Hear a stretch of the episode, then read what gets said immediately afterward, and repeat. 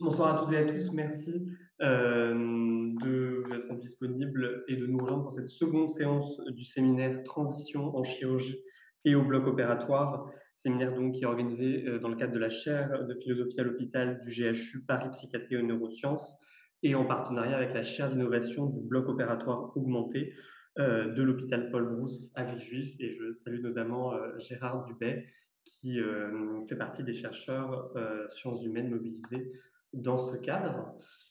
Cette seconde séance, elle porte donc euh, sur la question de l'identité professionnelle de l'éthos chirurgical. Alors, on l'a intitulé de façon peut-être euh, assez simple, en même temps un peu provocatrice, qui sont euh, les chirurgiens?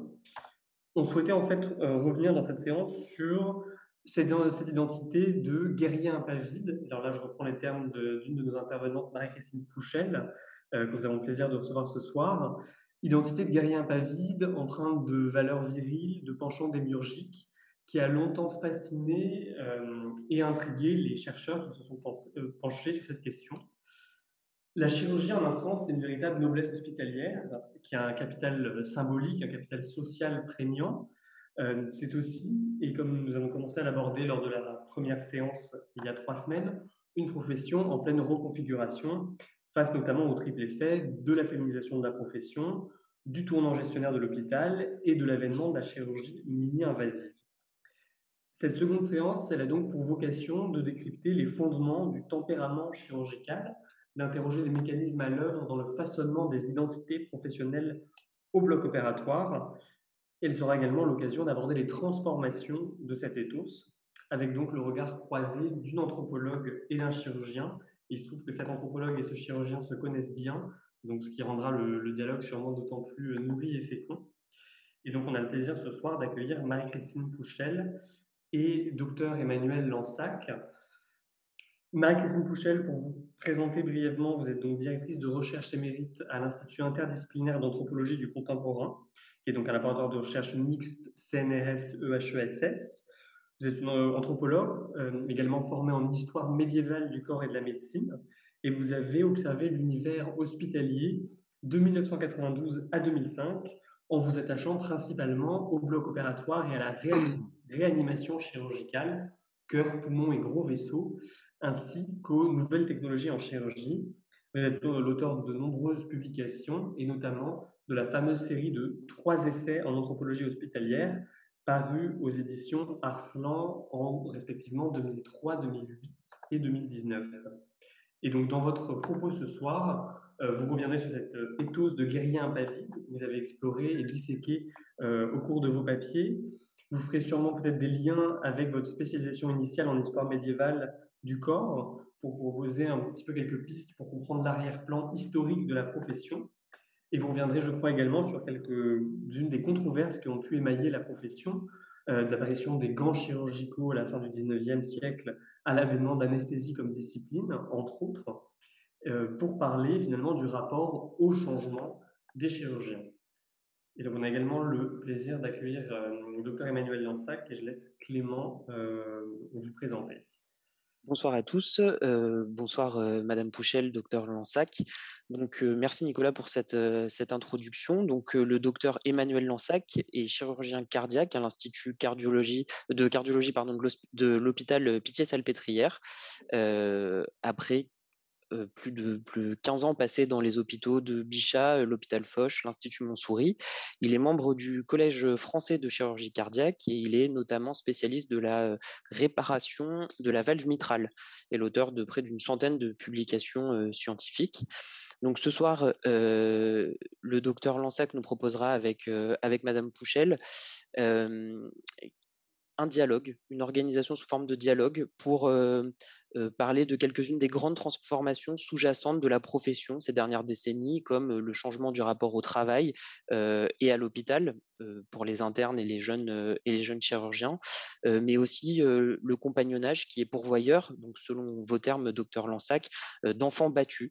vous êtes longuement revenu sur ces thématiques dans le cadre d'un article paru en 2014 dans la revue Chirurgie thoracique et cardiovasculaire, et je pense que vous ne manquerez pas de nous en dire quelques quelques mots. donc merci beaucoup d'avoir répondu favorablement à cette invitation et je vous invite à commencer. Merci, merci beaucoup.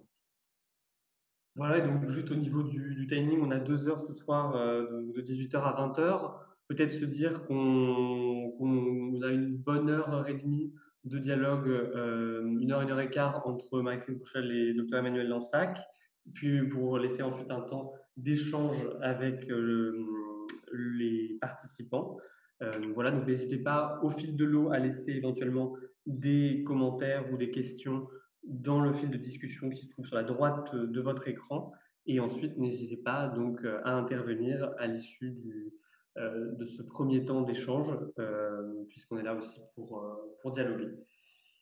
Marie-Christine, Emmanuel, c'est à vous. Qu'est-ce qui commence? Vas-y, Marie-Christine, c'est toi la spécialiste. Oh, je ne sais pas, ils ont déjà tout dit, donc il n'y a plus grand-chose à dire. bonjour à tous. Je regrette beaucoup qu'on soit qu'on soit pas en présentiel parce que c'est plus c'est plus commode et ça permet une communication différente. D'autant plus que si j'ai bien compris, dans les participants à ce séminaire, il y a des personnes extrêmement différentes. Hein. Euh, donc euh, c'est difficile aussi de s'adresser à tout le monde à la fois. Maintenant, je parle sous le contrôle d'Emmanuel. Si je dis des bêtises, il pourra me, me, corriger. Alors, juste avant de commencer quand même euh, sur qui sont les chirurgiens ou que sont les chirurgiens, je dirais peut-être plus, euh, juste une chose, je ne vais pas prendre beaucoup de temps, mais vous dire quand même qui vous parle, parce que euh, on ne parle pas de la même façon selon qu'on est philosophe, sociologue, historien, anthropologue, et sans parler des médecins, des chirurgiens. Pour ma part, je suis ethnologue et je suis une empirique délibérée. Ça veut dire que je suis sur le terrain au maximum pendant très longtemps. Euh, dans le premier hôpital où j'ai travaillé, qui était un hôpital de chirurgie cardiovasculaire gros vaisseau euh, en Ile-de-France, euh, je suis restée cinq ans quand même. Et j'en ai pas fait le tour. Donc, ça veut dire que l'ethnologue travaille généralement pas forcément avec des entretiens, peu d'entretiens, certainement pas avec des questionnaires, et avec ses yeux, ses oreilles, euh, son nez, euh, tout ce qu'on voudra, parce que euh, l'idée, c'est d'essayer de comprendre ce qui est incompréhensible, c'est-à-dire qu'est-ce qui fait vivre les gens. Et donc ma question en rentrant au bloc opératoire en 92, c'est qu'est-ce qui fait vivre les chirurgiens En effet, et qui sont-ils ou que sont-ils Comment est-ce qu'ils sont Comment est-ce qu'ils sont Comment ils se vivent? Alors j'avais en effet, comme l'a dit déjà Nicolas Laïc, j'avais commencé par le Moyen Âge en faisant une thèse sur la chirurgie médiévale. Et on remarque, ce qui m'a amené à remarquer que la fameuse blague qu'on connaît tous ou presque euh, sur les chirurgiens et Dieu, c'est-à-dire euh, quelle est la différence entre Dieu et un chirurgien, et un chirurgien, c'est la différence, c'est que Dieu ne s'est jamais pris pour un chirurgien. Et alors mon chirurgien médiéval, Henri de Mondeville, qui est un, le grand premier chirurgien lettré français du Moyen Âge, on est là au début du XIVe siècle, euh, lui avait l'idée que Dieu, de toute façon, était un chirurgien parce qu'il avait fabriqué le premier homme du limon de ses doigts, etc. En tout cas, le sentiment de toute puissance qu'on peut observer encore chez les chirurgiens d'aujourd'hui euh, n'est pas forcément lié au niveau de technique et à l'état de l'art. C'est-à-dire qu'à une époque, le Moyen Âge, où ils n'étaient pas des imbéciles, ils, travaillaient bien, mais avec les moyens de l'époque. Euh, où donc la chirurgie ne faisait pas les miracles qu'elle fait aujourd'hui. On reviendra sur le mot miracle. Euh, ça n'empêchait pas que euh, le chirurgien se prenait lui aussi pour Dieu. Hein. Donc, c'est quelque chose qui a à voir avec le sentiment de toute puissance qu'on peut avoir à trouver la peau de l'autre.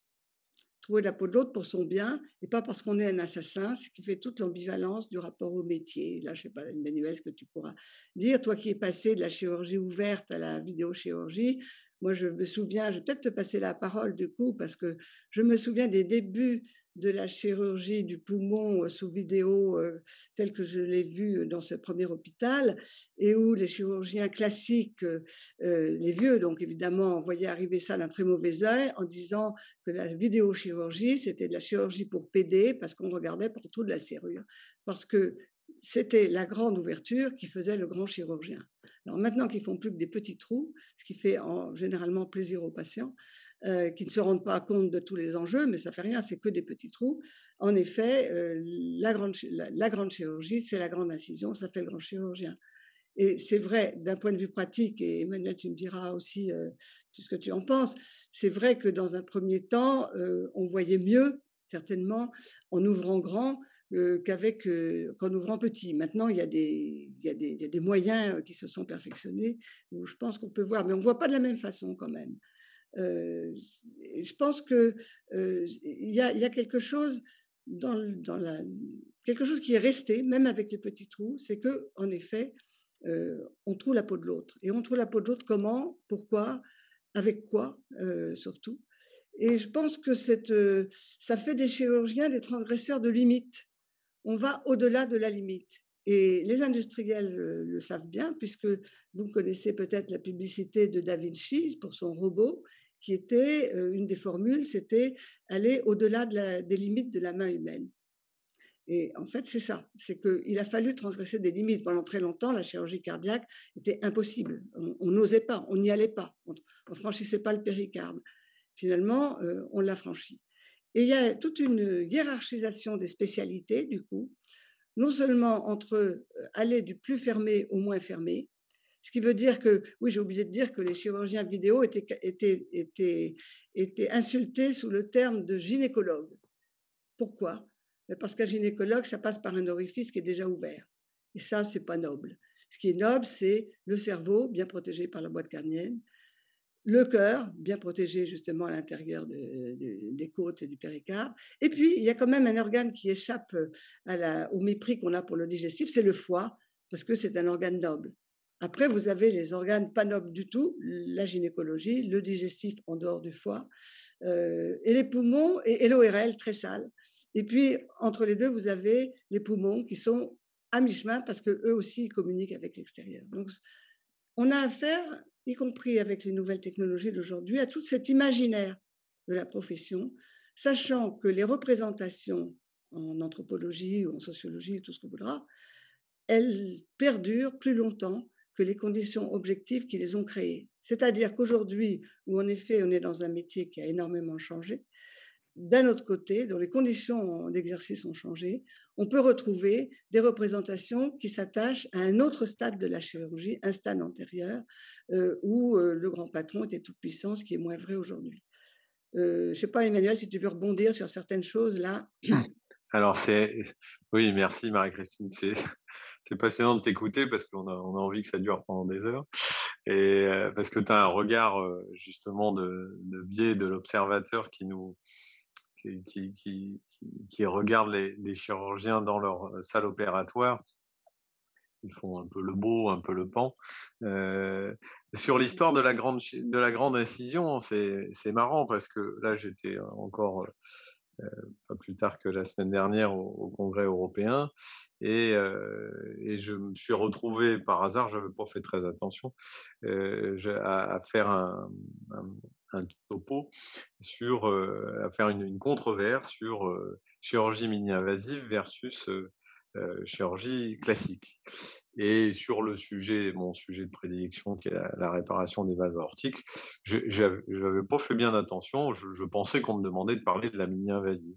Et puis en fait, on, m'avait donné comme responsabilité de, de, parler de celui qui était contre la mini-invasive.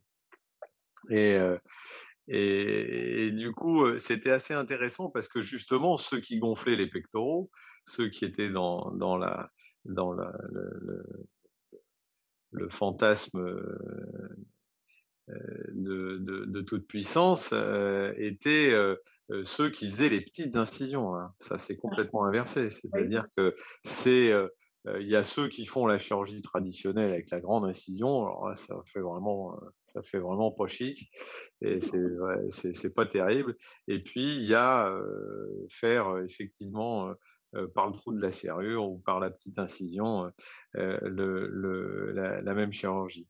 Alors en fait, c'est assez intéressant parce que là vient, à mon sens, et d'ailleurs c'était un peu le sujet de mon, ma, du coup, l'approche que j'ai eue à traiter le, sujet, puisque je ne suis pas contre le mini-invasif, tu le sais bien, puisque tu m'as regardé pendant ma, courbe d'apprentissage sur la chirurgie mini-invasive mitrale. Ma question, c'est c'est en fait, est-ce qu'on est à même de faire exactement le même geste avec la même qualité et le même risque quand on fait une chirurgie mini-invasive que quand on fait une chirurgie classique. Voilà, quel est le bénéfice, qu'est-ce qu'on gagne? Et est-ce qu'on arrive à faire la même chose? Alors c'est intéressant de voir que souvent les chirurgiens, eux, ils n'ont pas très envie qu'on leur fasse la voie mini-invasive.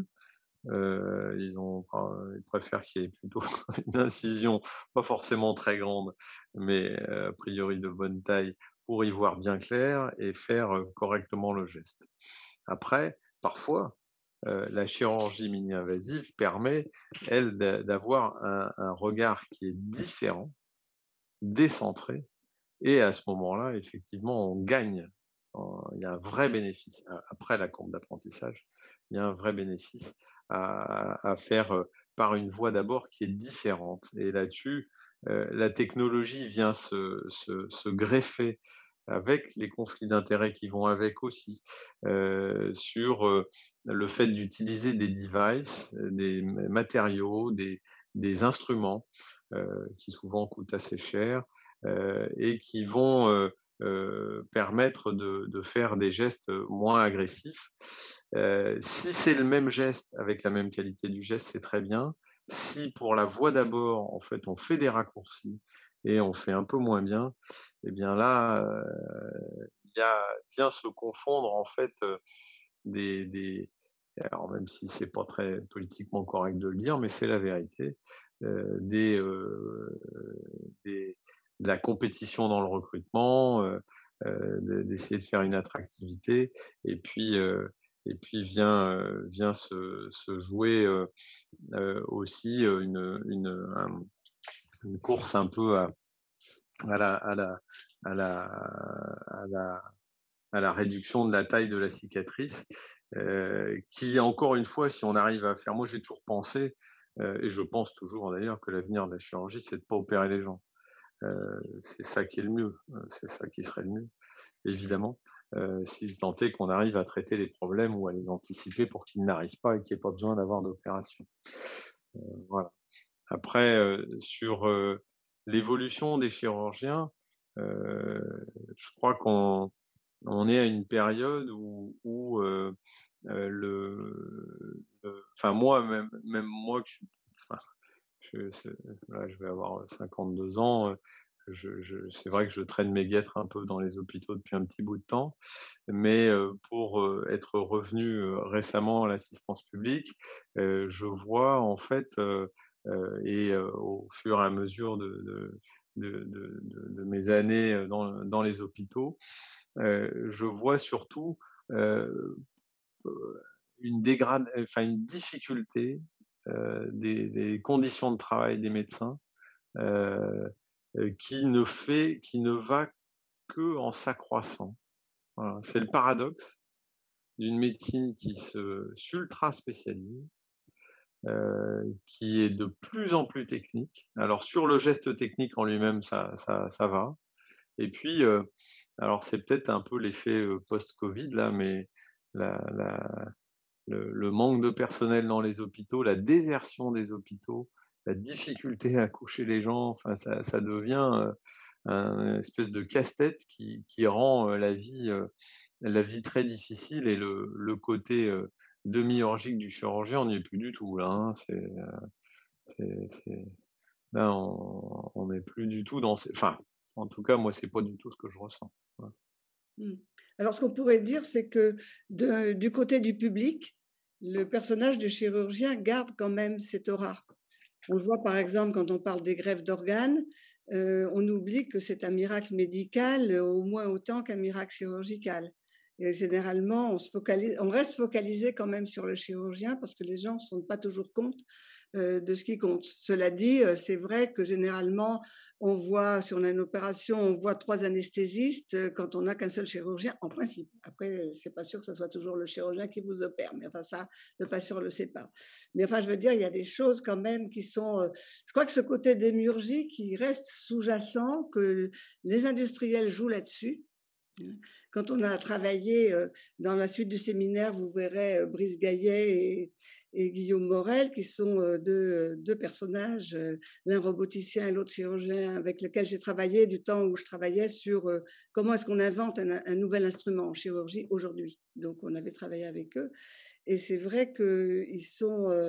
il y a côté quand même la, jubilation du chirurgien tenant une fibre optique dans la main pour aller voir in situ, in vivo, s'il y a du cancer ou pas, ce qui lui permet de co-circuiter d'ailleurs les anatomopathologistes, c'est quand même quelque chose. Donc ça reste un petit peu au fond, au fond, mais tu as raison, euh, le, statut d'émurgique a quand même, dans, l'hôpital lui-même, considérablement diminué. Alors on peut, dire que ça a commencé, comme l'a dit euh, Nicolas tout à l'heure, ça a commencé avec les gants chirurgicaux déjà. Il y a des chirurgiens de la fin du 19e siècle qui n'ont pas supporté qu'on leur mette des gants parce que c'était plus le toucher, le direct, etc. Il faut dire que les gants de l'époque étaient certainement, euh, c'était pas le latex d'aujourd'hui. Mais il y a eu aussi un, des, grands moments, ça a été quand même après la guerre de 40, la, professionnalisation de l'anesthésie, qui a déjà là où il y avait vraiment un, partage des pouvoirs qui s'est fait petit à petit et pas toujours très bien, mais parce que le chirurgien était avant le seul maître à bord. Aujourd'hui, il n'est plus du tout le seul maître à bord. Et quand on invente un outil chirurgical, euh, avant, quand je dis avant, c'était dans les années encore peut-être 50-60, le chirurgien allait à l'usine, ce qu'on appelait l'usine à l'hôpital, allait euh, voir euh, le gars qui pouvait forger un, scalpel un peu comme ci, un peu comme ça. Aujourd'hui, il faut des roboticiens, il faut des informaticiens, il faut des entreprises, enfin, il faut beaucoup de monde. Et donc, et d'ailleurs, on ne donne plus aux instruments nouveaux le nom du chirurgien alors que la plupart des instruments classiques portent le nom du chirurgien qui les a inventés. Donc il y, a une diminution de, pouvoir tout à fait vrai. Après, il y a des chirurgiens peut-être qui pourraient dire que si le métier a moins d'aura, c'est parce que les femmes s'en sont emparées. Alors, il y, a, bon, je pense que Régine Berco euh, euh, en, parlera dans le séminaire prochain. Je crois qu'il y a à peu près 25% de femmes euh, dans, en chirurgie, pas réparties inégalement selon les spécialités, mais ce qu'on mmh. remarque, et ça revient à ce que je dis, c'est que les valeurs viriles qui ont été celles de la chirurgie pendant si longtemps, elles sont encore très opérantes aujourd'hui, même chez les femmes. C'est classique d'ailleurs. Hein. Reprend, on reprend le discours dominant, y compris pour se faire accepter, parce que se faire accepter en chirurgie pour une femme il y a 20 ou 30 ans, aujourd'hui c'est peut-être plus facile. c'est pas toujours simple. On se fait, on, peut avoir des réflexions. Il y en a que je, que n'oserais même pas citer parce que la, la pudeur m'en empêche. quand on voit un chirurgien voir arriver une femme, une interne femme dans la salle d'opération, ce qu'il peut lui raconter. Donc Bon, donc ça reste, ça reste une question. Mais d'un autre côté, il y a quand même des femmes qui peuvent aussi. là, on va, c'est un sujet brûlant. Qu'est-ce que c'est qu'un discours féminin? Qu'est-ce que c'est qu'un discours masculin? Je, m'arrête là parce que c'est pas le sujet vraiment. Mais c'est vrai que, en tout cas, le modèle masculin en chirurgie reste encore quelque chose d'opérant. Et c'est petit à petit peut-être qu'on arrivera à autre chose. Je sais pas ce que l'expérience. Ah, il est très, ça, je suis tout à fait d'accord. Il est encore de façon insupportable. Enfin, c'est insupportablement présent. Mmh. Et, dans tout, c'est assez intéressant parce que c'est c'est très présent. Enfin, il y a un côté, enfin, dans le, c'est le côté guerrier, côté toutes les disciplines interventionnelles ont aussi le même travers. Vous prenez la cardiologie interventionnelle. En cardiologie, il y a beaucoup de femmes. Mais en cardiologie interventionnelle, c'est-à-dire ceux qui vont dilater les coronaires, faire les, valves percutanées, etc., les nouvelles, les nouvelles technologies qui sont en pleine expansion, eh bien, c'est les, hommes qui sont vraiment, mais en, majorité. Vous avez sur tous les panels, il n'y a, quasiment que des mecs. Alors que, alors qu'en médecine, il y a quand même énormément de femmes et il y a il y a ce, cette présence, cette prise de, pouvoir des hommes dans une, dans une espèce de jungle qui est la formation médicale, hein, et qui est d'autant plus dure qu'elle est technique, parce qu'à ce moment-là, on rentre dans, dans un, dans un officiellement un compagnonnage, enfin toute la, le discours politiquement correct qui consiste à dire qu'il y a un compagnonnage chirurgical, qu'on apprend de ses pères, etc. Ce qui est vrai, hein, ce qui est vrai, bien sûr. Mais euh, euh, il y a aussi, euh, en fait, notamment dans le système français, qui est très archaïque pour ça, qui est une des plus anciennes écoles de chirurgie, mais qui est aussi une des plus archaïques écoles de chirurgie, euh, des formations. Euh, alors c'est extrêmement choquant ce que je vais vous dire, mais, mais contrairement à un pilote d'avion, euh, un chirurgien cardiaque, il n'est pas évalué sur, sur, sa, sur ses capacités techniques opératoires. il n'est même pas évalué d'un point de vue de ses connaissances théoriques à la fin de ses études. Raconte, raconte. Parce que, en fait, on est la, formation chirurgicale, c'est l'histoire un peu de. Alors, peut-être tu l'écriras mieux que moi, Marie-Christine, mais sur euh, la formation des internes, euh, le, concours de l'internat est un, qui, qui n'existe plus maintenant, qui s'appelle l'examen national classant, mais est un, est un, était un concours d'entrée. À partir du moment où on était entré, on était admis dans mmh. cette, dans cette grande famille, eh bien, euh, on allait être validé par ses pairs avec, euh, avec toute du coup, tous les travers pervers qu'il pouvait y avoir euh, à une, une évaluation, ben, enfin, à, une, validation uniquement comme ça sur le fait de finir ses études et puis et puis on est validé par les pairs ou on n'est pas validé. Hein. Et ça, c'est une des grosses différences avec les écoles anglo-saxonnes, où eh bien, il va y avoir un examen, ben, je pense aux, Anglais ou, aux Canadiens ou aux Américains, il y aura en Angleterre une évaluation du Royal College avec un examen écrit extrêmement rigoureux, une validation très précise et pas simplement un mémoire de fin d'études. Et, puis, et puis ensuite, alors ça, c'est une grande difficulté dans la grande majorité des pays du monde, c'est que les formations techniques n'ont pas réellement de processus de validation des connaissances. Et de, et de, la capacité à opérer. Et du coup, il en découle une grande difficulté à la, formation une grande hétérogénéité, une grande hétérogénéité à la formation. Donc, un, côté aussi, enfin, à mon sens, c'est mon regard hein, qui est peut-être un peu subjectif, mais du coup, à la pérennisation d'un système d'identification à celui qui a le pouvoir. Celui qui a le pouvoir dans, dans les, chez de Cro-Magnon, celui qui avait le pouvoir, c'est celui qui avait une grosse massue et qui tapait sur la tête des autres. Hein. Globalement, en pratique, c'est celui qui avait les plus gros bras et la plus grosse force, c'était la loi de la force. Et ça n'a pas énormément changé, en fait. Et on, on, est, du coup dans, des, dans des attitudes qui sont assez manipulatrices, pas forcément, enfin, où il faut vraiment savoir naviguer en eau trouble se soumettre beaucoup, longtemps. Euh, et euh, alors, moi, j'ai eu un parcours où je me suis pas beaucoup soumis, ça m'a coûté très cher souvent. Euh, je ne suis pas beaucoup rentré là-dedans, je, je, pense plus par naïveté qu'autre chose. mais il y, a, y a une, du coup un, une, les, gens ont beaucoup souffert pendant leurs études ils ont beaucoup été battus et, et souvent, en fait, bah, comme dans tout traumatisme psychologique, ben, en fait, il y a deux possibilités hein, face à un traumatisme. Soit on s'écroule, soit on endosse en fait la force de son agresseur. Et souvent, on, a tendance à reproduire un peu ce qui nous est arrivé comme une sublimation inconsciente de euh, enfin plus ou moins consciente en tout cas, de, de, de, ce, de, ce qui nous a fait souffrir. Et on ne se rend pas forcément compte qu'on est en train de faire la même chose sur les générations qui suivent. C'est quelque chose qui est encore très marqué très marqué et qui, a, et qui aurait besoin d'évoluer. Moi, j'avais à l'époque où Clément faisait référence à l'article que j'avais écrit euh, et que Marie-Christine avait euh, euh, gentiment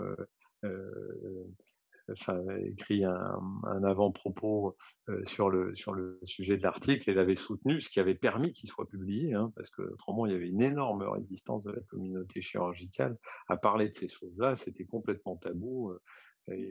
Ma parole n'avait de valeur que parce qu'elle était légitimée par la présence de Marie-Christine Pouchel et, non c'est vrai et, et de et de et d'Anne Dufour-Montel qui était paix à son âme qui était une, psychanalyste aussi qui avait accepté de soutenir ce travail et qui avait donné le crédit. Moi ma parole n'avait pas de crédit si c'était que moi alors que l'article en lui-même était essentiellement euh, tourner sur la formation chirurgicale et, justement la prise de conscience de ces mécanismes euh, avec la reproduction du, schéma traumatique d'un enfant battu qui battra plus tard ses propres enfants. Non, mais c'est très, c'est très vrai. Et c'est vrai que la, résistance à la publication de ton article était en elle-même significative. Et du coup, euh, avec Anne Dufourmental, on avait enfoncé le clou, du coup, plutôt qu'autre chose. Mais, mais, mais, mais, et c'était, c'était quand même incroyable, quoi. Mmh. Et, c'est vrai que, mais on voit bien dans les staffs, euh, dans les staffs médico-chirurgicaux, euh, qui a le droit à la parole, euh, avant qui, qui parle. C'est des choses qu'on peut observer tous les jours encore, je suppose. Hein. Il y a quand même, et puis, et puis l'omerta qui, qui, continue d'exister. Là, il y a un cas récent de ce chirurgien obstétricien qui se comportait d'une manière assez terrifiante avec les patientes. C'était quelqu'un de l'assistance publique, je crois bien. Hein, c'est étonnant, non mmh, mmh. Dans les journaux. Et, l'Omerta a fonctionné pendant huit ans, c'est-à-dire que ça a été dénoncé, y compris par des confrères. Et, que, là, c'est intéressant parce qu'on on dit que le pouvoir chirurgical a diminué parce que le pouvoir administratif a beaucoup augmenté, le pouvoir financier dans les hôpitaux, c'est vrai. Mais là, l'administration a couvert le chirurgien. Et je pense pour des raisons en fait financières, parce que un chirurgien qui va vite, quitte à malmener ses patientes, c'est pas grave, ça. Un chirurgien qui va vite, il en fait donc plus en une heure ou en deux heures, et par conséquent, on recrute plus de patients. Donc, je pense que le recrutement de l'hôpital passe avant le soin des patients, dans ce cas-là. Hein, dans ce cas précis, maintenant, je ne connais pas l'histoire, je ne connais pas de nom, je ne connais personne. Mais je veux dire, euh, on subodore des, mécanismes de ce genre. Alors que dans les grandes, dans, dans, dans, les grandes catégories imaginaires qui traversent la profession peut-être encore aujourd'hui, il y a cette opposition entre euh, les soldats qui sont sur le front, les chirurgiens, et les gens de l'arrière qui sont euh, les administratifs, par exemple. Hein. Sauf que les administratifs ont maintenant pris un pouvoir euh, qui, est, qui, leur a été longtemps refusé par les chirurgiens. Il y a des moments, dans le premier hôpital où j'ai travaillé, euh, le chirurgien chef, alors c'était privé, donc il y avait un, directeur administratif et un chirurgien chef. Le chirurgien chef pouvait arriver en plein conseil d'administration avec euh, sa casaque et du sang sur les chaussures et dire euh, si vous me donnez pas ça, il y a tant d'enfants qui vont mourir, etc. Et là, tout le monde disait oui, oui, surtout que en plus les conseils d'administration sont faits de vieux, de vieux, de, vieux vieillards, au moins aussi vieux que moi et qui ont tous peur de devoir se faire opérer un jours. Donc, de toute façon, on dit oui, oui. Ça, c'est des mécanismes qui ont existé. Je ne sais pas si ça marche encore comme ça aujourd'hui, mais c'est quelque chose qui a été très, très fort et qui est très fort parce qu'on oppose là, on se trouve opposés les gens de papier et les gens du concret. Et les gens de l'abstrait, les gens du concret, par exemple. Et c'est vrai que c'est des catégories de notre culture en Extrême-Orient, on serait peut-être différent, mais chez nous, on est comme ça, et que l'un et l'autre ne vont pas ensemble. Euh, il y a eu des choses, je voulais dire un mot des salles de garde. Bon, les salles de garde ont eu leur... C'est une invention française, hein, ça, date de l'internat créé par Napoléon, où on obligeait les internes en chirurgie justement à être là tout le temps, euh, taillables et corvéables à merci, ce qui a duré très très très longtemps. Euh, et euh, du coup, les salles de garde, bah, c'était le seul lieu où ils pouvaient euh, se reposer, manger à l'heure où les, toutes les cantines étaient fermées et avoir une vie. Et c'était aussi une façon pour la corporation, confrontée à des choses extrêmement dures, de se refaire. C'est-à-dire, il n'y avait pas d'assistance psychologique, encore moins de psychanalyse qui n'était d'ailleurs même pas inventée quasiment. mais c'est quelque chose qui m'a toujours étonné. Je crois que pour les pilotes d'avion, il y a quand même des dépistages psychologiques. Il n'y en a pas non plus pour les, il a pas pour les chirurgiens. C'est-à-dire qu'on laisse opérer des gens qui ont peut-être des pulsions sadiques ou, pas d'ailleurs, mais ou qui sont pas, qui sont trop émotifs, enfin qui n'arrivent pas à faire avec leurs émotions. Et la salle de garde servait aussi à ça, avec des rituels très forts, très autoritaires, et de la transgression généralisée de tous les tabous sexuels, religieux euh, euh, en particulier, hein, la, pornographie. Euh, été, je me suis occupée du, du, de, la fin des hôpitaux Brousset, Boussicot, Laennec, travaillant sur la mémoire de ces hôpitaux pour l'assistance publique à la fin des années 90. Qu'est-ce que je dis? Oui, c'est ça. Et j'ai récupéré pour le musée des arts et traditions populaires les fresques, une partie des fresques de la salle de garde de Boussicot. Et vraiment, les gardiens du musée étaient absolument scandalisés de ce qu'ils voyaient parce qu'ils n'imaginaient pas que les médecins si respectables pouvaient se livrer à des imaginaires aussi terrifiants. Et là, c'était vraiment sadomaso en plus. Donc, si vous voulez, ça a été ça. Et je me souviens de la construction de l'hôpital Pompidou, puisqu'on a assisté à sa naissance en tant qu'ethnologue, et où le directeur de l'hôpital disait, il n'y a pas besoin de salle de garde, ils iront manger au self comme tout le monde. Et ça, cette méconnaissance de ce que c'est qu'un chirurgien et de, son engagement corporel dans le métier, on la trouve encore aujourd'hui. Et je racontais récemment à quelqu'un qui m'a dit, mais, c'est peut-être euh, quand on en a parlé euh, tous les deux en préparant ce, séminaire. Euh, je me souviens à Lille, au CHU, voir un chef de service de chirurgie hépatique faire euh, une opération Tridux. Alors, Tridux, ça veut dire que c'est la troisième fois qu'on retournait dans le cancer euh, dans ce coin-là pour la même personne. Et au bout de quelques heures, il s'est arrêté, on n'avait pas mangé. Il a, dit, bon, on pose les champs, c'est-à-dire qu'on pose les champs sur la, sur la plaie opératoire pour que ça sèche pas, et puis on va manger un morceau. On est allé manger un morceau dans la, dans la petite salle de pause de, de, l'étage. Et là, on nous a apporté royalement pour quatre personnes. Je crois qu'il y avait deux yaourts, trois feuilles de salade, un petit peu de miettes de thon et sans doute deux bananes. Enfin, un truc comme ça qui était. Moi, j'ai trouvé ça que c'était insultant de, de, se rendre compte que euh, il faut restaurer la force chirurgicale. Je veux dire, là, là pour le bon, je défends pas toujours les chirurgiens, mais là, c'était vraiment c'était choquant. Et ça paraissait normal. Ce qui veut dire que on n'a pas pris soin des chirurgiens. On leur a donné du pouvoir, on a obéi, ils ont eu trop de pouvoir, certainement à certains moments, et en même temps, on ne s'est pas occupé d'eux, et on s'est d'autant moins occupé d'eux qu'ils ont toujours dit qu'eux, étaient plus forts que tout plus fort que la faim, plus fort que la fatigue. Et là, Emmanuel, on en avait parlé, tu pourrais redire ça, le nombre d'heures d'affilée que pouvait faire un jeune chirurgien il n'y a, pas si longtemps. Oui, oui, bah, ça c'est vrai que euh, moi, quand, quand j'ai démarré, quand j'ai démarré mon internat en 95, on faisait, on faisait la garde, on était de garde un jour sur trois sur place, et le week-end, on faisait, on travaillait le, vendredi, et on faisait le week-end, on faisait vendredi, donc on travaillait toute la journée du vendredi, on faisait vendredi soir de garde, samedi, dimanche, dimanche soir, euh, et puis le lundi, on recommençait la semaine comme si de rien n'était et on rentrait chez soi euh, le lundi soir. Donc on était parti le vendredi matin et on rentrait le lundi soir. Et au moment où on a fait la grève en 2001 pour avoir le repos de sécurité, ben là pareil, les anciens disaient vous pourrez jamais apprendre la chirurgie si vous passez pas suffisamment de temps. Enfin c'était c'était vraiment euh, assez assez atterrant alors que alors qu'on sait très bien qu'en fait un bon équilibre psychologique en termes de temps d'équilibre de vie va, va, va être aussi un garant de la bonne prise en charge des gens, de la bien-traitance des malades et de la bien-traitance des, des gens les uns avec les autres. Parce que forcément, la frustration existentielle dans un domaine, on le sait très bien dans nos vies, dans nos intimités. Euh, dès qu'il y a, dès qu'on est euh, malheureux, en colère, frustré de quelque chose, eh bien forcément, à un moment, soit on le retourne contre soi, soit on le retourne contre les autres.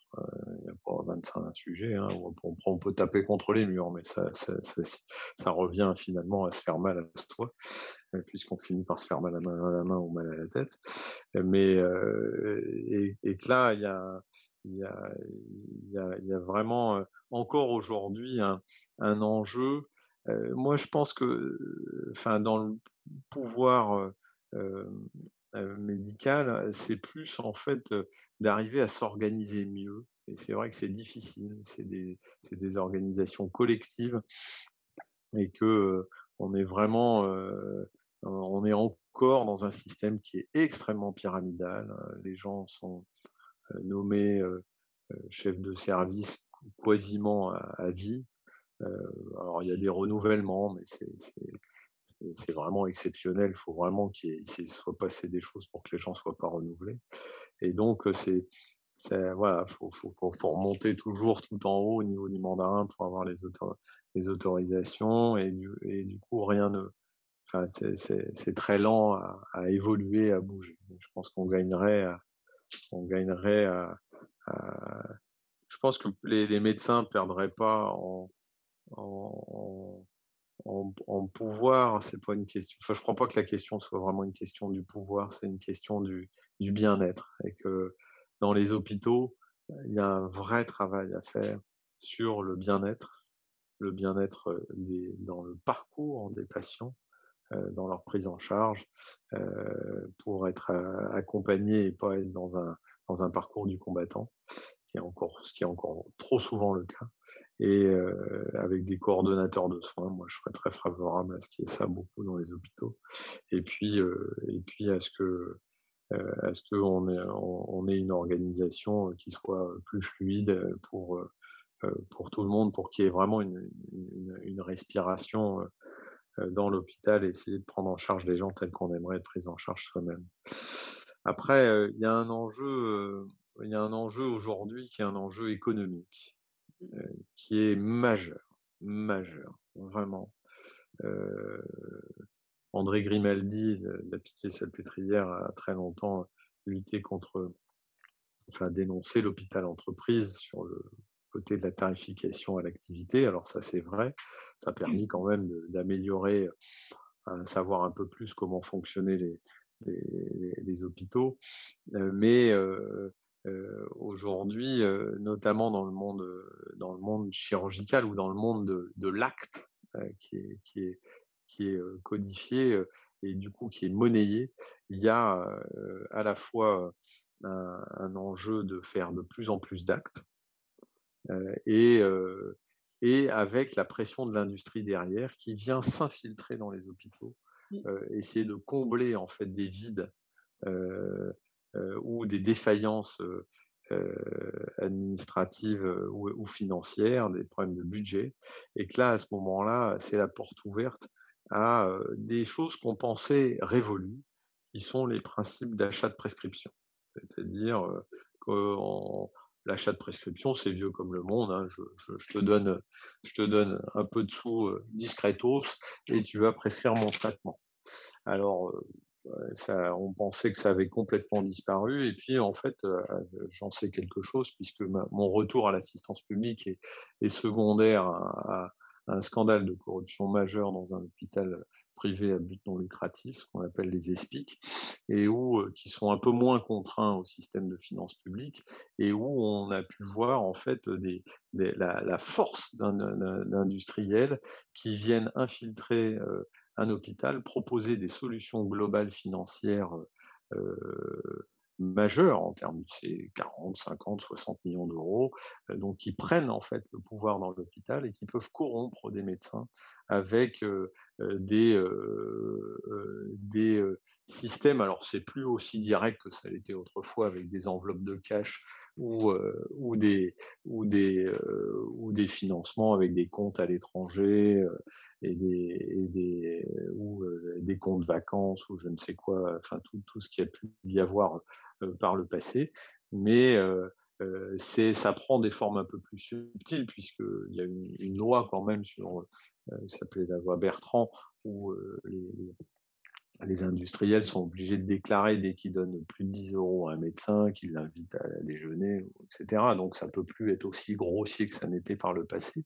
Mais ça prend des formes plus subtiles qui sont des, des, contrats de, formateurs. Alors ça, justement, ça, ça, va bien dans toutes les, les, solutions techniques où il y a des dispositifs médicaux qui valent très cher à la clé derrière et puis on fait des contrats de formation, et les formations peuvent être, c'est comme en politique, il y a des emplois fictifs, nous il y a des formations fictives, c'est des formations bidons, euh, où euh, en fait euh, il n'y a pas, a pas les, les, les, médecins sont, les médecins qui sont censés être formés derrière, ils sont pas là, voire il n'y a pas a pas les malades non plus. Mais par contre, il y a bien la rémunération derrière et il y a bien le système correctif qui, qui, qui, va derrière. Et ça, ça c'est très puissant. Ça a été dénoncé par la revue Prescrire il n'y a pas si longtemps encore sur des, des offres de santé globale et des prises de pouvoir des industriels dans l'hôpital qui, sont un peu en déficit et, euh, qui se laissent attirer en fait par euh, des propositions séduisantes d'industriels qui leur euh, disent bah, si vous faites du volume, on vous fera des remises de fin d'année.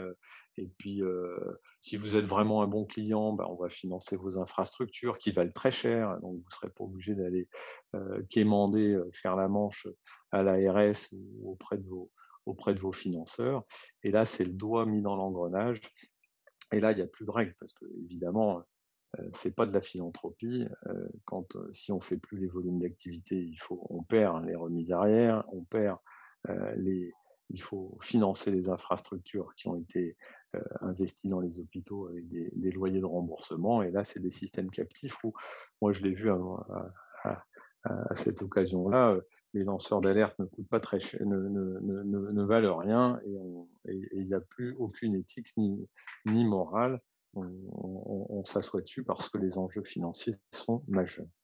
Bah, j'ai une question. Est-ce que les chirurgiens, puisqu'ils sont utilisateurs de dispositifs euh, complexes et très onéreux, est-ce qu'ils sont particulièrement visés par les industriels? Parce que j'ai l'impression que les industriels, pour ceux que j'ai connus en tout cas, restent persuadés que le chirurgien a toujours le pouvoir dans l'hôpital et qu'on va viser le chirurgien pour, pour mmh. le chirurgien va être la porte d'entrée de l'industriel dans l'hôpital. Alors ça doit exister en médecine aussi, mais est-ce que tu as l'impression que les chirurgiens sont particulièrement visés?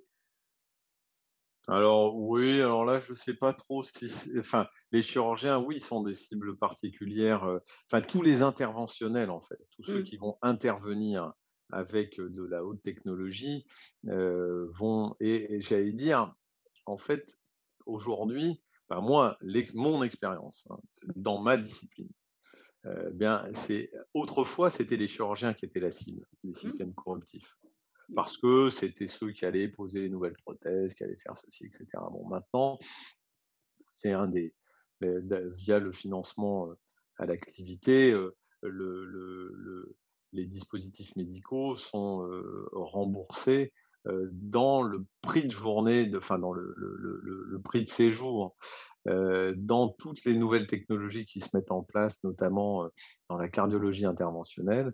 Eh bien, c'est là où en fait il y a le plus d'argent et le plus de, de, à la corruption, parce que bah, c'est des remboursements, c'est encore sur les vieux systèmes de remboursement où, le, matériel médical est, remboursé en lui-même. Au-delà, il y a le séjour hospitalier qui est payé par la sécurité sociale, et puis la sécurité sociale aussi rembourse à part le device. Et donc là, là ça c'est la porte d'entrée à, aller essayer de corrompre certains praticiens parce que c'est là que les enjeux sont le plus importants. Si c'est compris dans le budget global, alors je suis désolé, c'est un peu technique, mais c'est la réalité de ce qu'on vit dans les hôpitaux. C'est que, que si c'est compris dans un budget global, l'hôpital va, va avoir un vrai intérêt à, négocier les achats euh, puisqu'il va, il va discuter avec l'industriel, euh, puisqu'il a une enveloppe globale pour la prise en charge du malade, et puis bah, le, prix du device va, être... Il n'a pas intérêt à ce que ça coûte très cher. Par contre, si c'est la sécurité sociale qui rembourse à part le dispositif en dehors de la chose, bah là, là, il peut y avoir entente et, et système correctif. Ce que tu dis sur la médecine interventionnelle, ça me fait penser aussi au fait que dans ce qu'on appelle, ou ce que certains appellent la crise de la chirurgie, parce que c'est un, mot qu'on entend maintenant depuis assez longtemps, hein, depuis 10 ou 20 ans maintenant, la crise de la chirurgie au moins, euh, il y a justement que euh, dans le temps, euh, ne touchaient au cœur que les chirurgiens.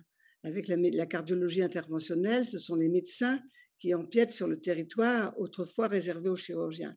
Donc je mmh. pense que parmi les raisons mmh multiples de cette crise de la chirurgie, si tant est qu'il y ait une crise euh, nouvelle, parce qu'elle a peut-être été en crise au fond, euh, il y, a, y, a, ça aussi. C'est-à-dire que les frontières du métier, les, les, frontières professionnelles sont devenues mouvantes. On n'est plus dans son précaré, là pour de bon, on n'est plus dans sa forteresse. Le bloc opératoire est devenu poreux, d'une certaine manière. Pour eux, ah. d'ailleurs, par rapport aux industriels aussi, qu'on voit arriver dans les salles d'opération. Il n'y a pas seulement, euh, il n'y a pas, pas, que les journalistes qui rentrent quand il y a des premières.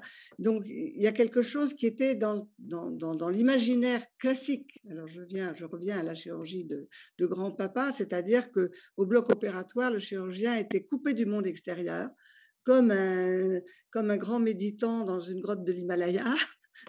Et euh, voilà, il avait à faire son truc, c'était son domaine, il était protégé même du monde extérieur. Aujourd'hui, euh, tout le monde rentre, euh, tout le monde, j'exagère, mais enfin, il y a beaucoup, il d'allées et venues. il y a même des ethnologues qui rentrent d'ailleurs dans les salles d'opération, qui, ce qui d'ailleurs il y a 50 ans n'aurait à mon avis pas été possible. Hein. Il y a eu le célèbre texte de Paul Valéry sur les chirurgiens fait à la demande d'Henri Mondor, c'était en 39, je crois, juste avant la deuxième guerre mondiale où là, bah, il, connaissait le chirurgien, ils avaient bien parlé, il avait peut-être assisté à une opération et il nous dessine le portrait d'un grand prêtre. Paul Valéry, c'est d'ailleurs une très belle chose. Mais on est dans, dans le miracle et dans la merveille constante. après, il y a, en 51, il y a le film de Ciampi, Un grand patron, qui montre que le grand prêtre, il est devenu carriériste. C'est-à-dire que le, film du grand patron, qui est très, très beau, je ne sais pas si tu l'as vu, ça, ah bah ça vaut le coup. C'est un chirurgien justement, mais il est, il est surtout préoccupé de savoir s'il aura un fauteuil à l'académie de chirurgie. Donc, euh, on, a, on, bascule de, l'image romantique euh, et, en partie juste hein, euh, du grand prêtre aux prises avec les, forces vitales, et puis on arrive dans ce qui est aujourd'hui devenu beaucoup plus patent, évidemment, le, le, coup de la carrière. Alors là, je voudrais revenir sur un aspect qu'on n'a pas du tout évoqué, comme je vois que le retourne je ne pas être trop, trop, bavarde, je vais laisser de la place aux questions éventuellement aussi. Euh, c'est que parmi les freins euh, à l'innovation dans un bloc opératoire, il y a aussi euh, tout ce qui n'est pas, tout ce qui est de l'ordre du symbolique. Tu, as, prononcé le mot d'ailleurs tout à l'heure. C'est-à-dire, il faut savoir quand même qu'en salle d'opération, on pourrait dire, j'exagère un peu, mais quelque part tout le monde a peur parce que on n'est quand même pas loin de la vie et de la mort. La frontière entre la vie et la mort est quand même quelquefois, surtout en chirurgie cardiaque par exemple, hein, elle n'est pas loin. Et, puis, on sait aussi que d'un point de vue symbolique, le sommeil de l'anesthésie, c'est une mort symbolique aussi. Donc, euh, l'idée de la mort circule, y compris le risque des infections nosocomiales. Enfin, il y, a beaucoup de choses qui circulent, ce qui fait que c'est un endroit d'entre-deux. Et dans toutes les cultures, là je parle en anthropologue euh, connaissant un petit peu aussi d'autres cultures, euh, les, endroits d'entre-deux, où on peut basculer d'un côté à l'autre, fabriquent de la ritualisation. Parce que le rituel, qu'est-ce que c'est? Le rituel chirurgical, par exemple, ça consiste à euh, faire comme d'habitude pour se garantir que quelque chose d'imprévu arrive et que ce soit la mort qui arrive. C'est l'imprévu, c'est la mort. Hein. Donc, et là, on a affaire à des comportements qui ont des raisons objectives au départ, mais qui deviennent des habitudes et des habitudes qu'on peut difficilement changer parce que derrière, il y a une peur. Alors, je ne sais pas si c'est encore aujourd'hui comme ça. Ça fait quand même un moment que je n'ai pas mis les pieds dans un bloc opératoire. Mais euh, je pense que ça a été quelque chose de très, très fort comme résistance au changement. Euh, il n'y a qu'à voir les, industriels qui vendent de la draperie opératoire, des champs opératoires, savent que changer la forme d'un champ opératoire, euh, il, faut, il faut y aller doucement pour que euh, le chirurgien soit rassuré, que les penseuses euh, qui vont l'installer soient rassurées aussi. Enfin, je veux dire, on ne change pas n'importe quoi, n'importe comment dans un bloc. Maintenant, peut-être qu'aujourd'hui, on change plus facilement. Je ne sais pas. Non, sur le rituel. Ouais. Bah, si, alors c'est beaucoup moins c'est beaucoup moins marqué, mais c'est vrai qu'on a, on a chacun, bon après on a chacun nos petites habitudes, nos gris quoi. Hein, ça, ça, reste, ça reste, disons qu'il y a un côté, enfin, on a besoin de mettre les choses un peu en ordre comme pour se sentir en sécurité. après, l'acte opératoire reste quand même un, moment très méditatif. Ouais, c'est bien que tu aies employé le mot méditatif. Tu n'es pas le premier que j'entends utiliser ce mot. Parce que j'ai l'impression, moi, quand le chirurgien est dans l'espace, comme on dit, euh, comme on disait en tout cas, euh, euh, que quelque part il est un peu hors de lui, comme un méditant en fait. Un peu, bon, il est vraiment tellement concentré et tout en étant complètement attentif, c'est-à-dire on peut être à la fois complètement attentif à tout ce qu'il y a autour et complètement concentré, et que c'est des, des, acrobaties mentales extrêmement complexes. Et ça, peut-être, les gens de papier ne le comprennent pas forcément. C'est ce qui fait quand même. bon, je suis très critique vis-à-vis des chirurgiens très souvent, et en même temps, je suis très admirative et très enthousiaste. Je trouve que ça reste. Alors, je ne sais pas, peut-être que je suis naïve, mais ça reste quelque chose d'intéressant. Mais où ce que je ne connais pas bien, et là, c'est les limites aussi de mes observations. Moi, j'ai pas beaucoup travaillé sur les apprentissages. Donc, j'ai pas travaillé avec les étudiants en médecine d'aujourd'hui. Hein. Donc, je ne sais pas en chirurgie qu'est-ce qu'ils pourraient dire. Ce dont je me souviens simplement, c'est d'une publicité de la SNCF pour les voyages en train, les réservations à l'avance, etc.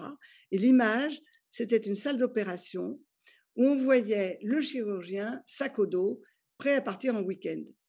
Et ça, c'est une image que j'avais trouvée euh, passionnante parce que ça montrait un jeune chirurgien plus préoccupé peut-être de son billet de train que du patient qu'il avait à opérer. Ce qui voulait dire que les jeunes chirurgiens, vus par la SNCF, bien entendu, mais bon, on est dans une imagerie, collective, euh, seraient des, gens qui sont moins, euh, moins engagés, moins investis que, par exemple quelqu'un comme toi l'a été par force, où on était présent à l'hôpital et on partait pas en week-end, euh, on était là du vendredi au lundi.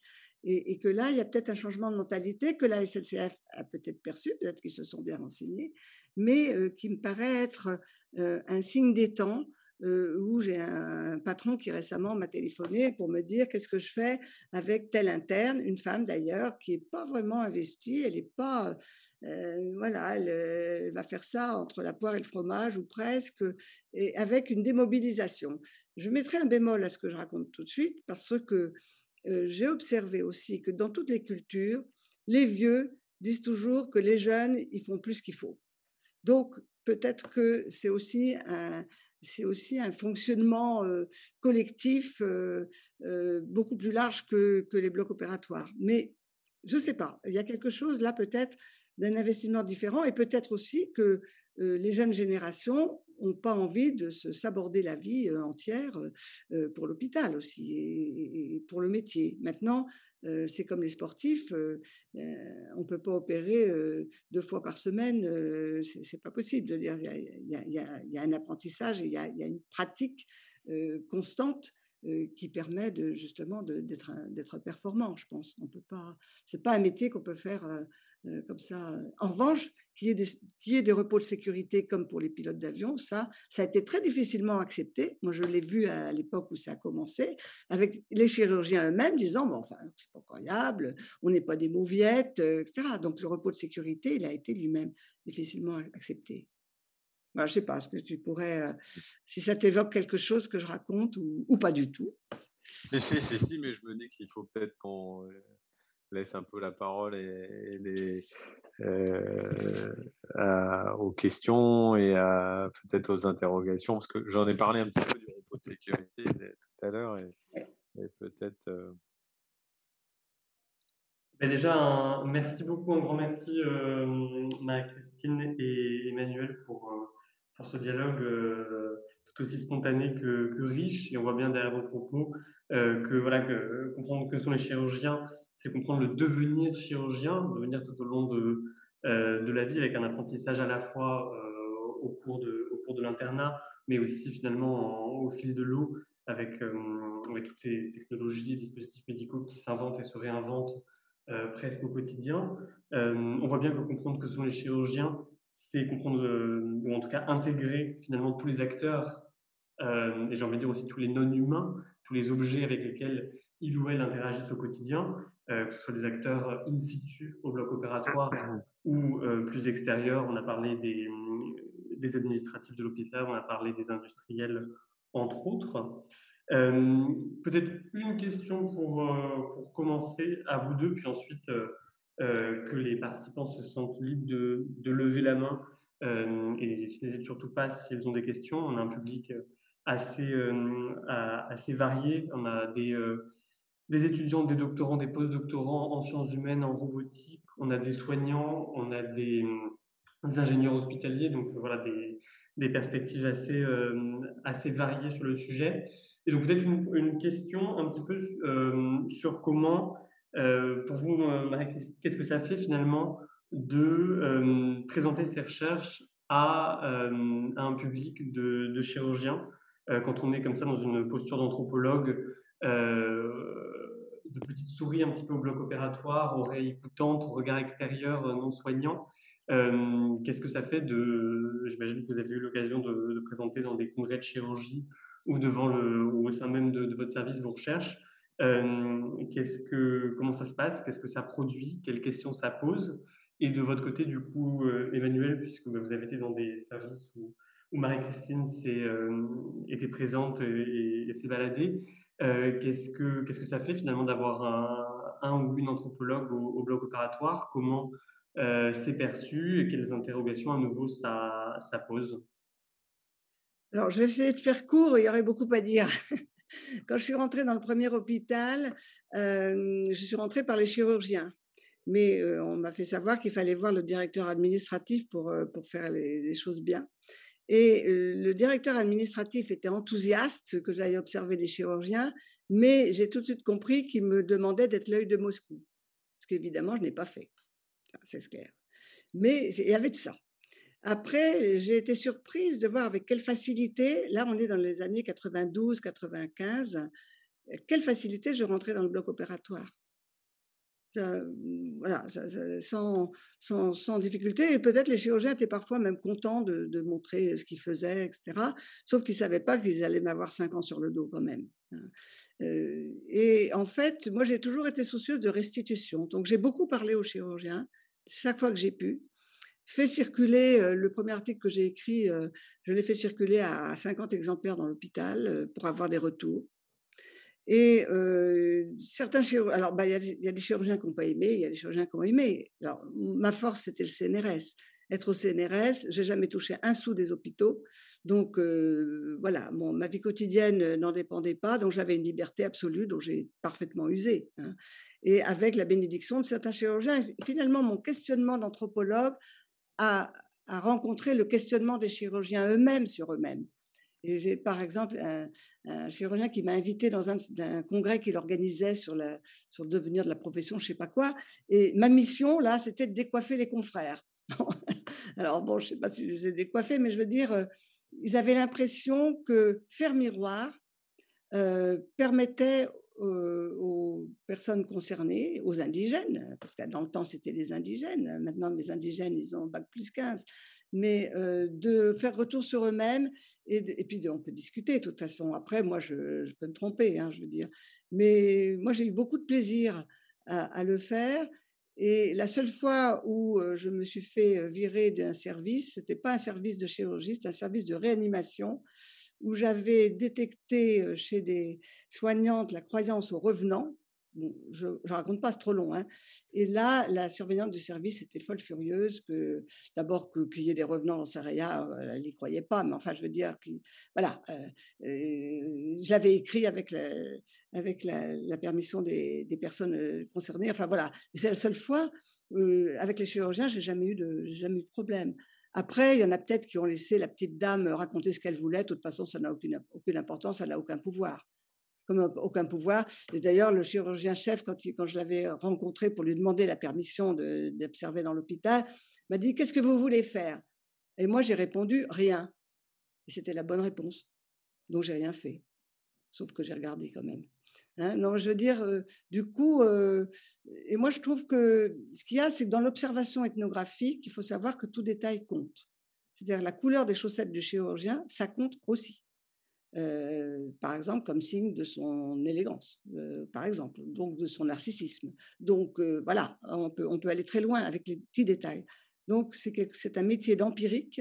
La théorie, je la vois après, et, mais en France, j'étais quand même la première. La question que j'ai, moi, c'est pourquoi est-ce qu'il n'y a pas eu des anthropologues à travailler beaucoup bien avant moi sur les blocs opératoires? Il y a eu très très peu de choses. Donc voilà, c'était ça.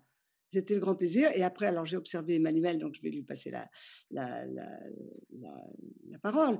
Mais c'est vrai que observer Emmanuel, c'était c'était formidable parce que lui-même lui-même était en questionnement très ouvert, il connaissait beaucoup de choses, il connaissait le métier, etc. Et donc, on était vraiment dans une interférence intéressante. Et alors, j'ai observé le patron qui était venu payer par l'hôpital, si j'ai bien compris, pour lui apprendre justement à faire des, des valves mitrales sous vidéo. Et c'était un rapport très complexe et très, très, très amusant. D'ailleurs, parfois, je ne sais pas si Manuel s'amusait toujours, mais très intéressant, très intéressant à voir. C'est passionnant. Donc, c'est passionnant, quoi. Mmh. Après, c'est très fatigant. Hein. À l'âge que j'ai, je ne ferai plus. Rester 8 heures debout d'affilée à la place de l'anesthésiste, c'est fini là pour moi. Mais, mais c'est superbe. Voilà. Mmh.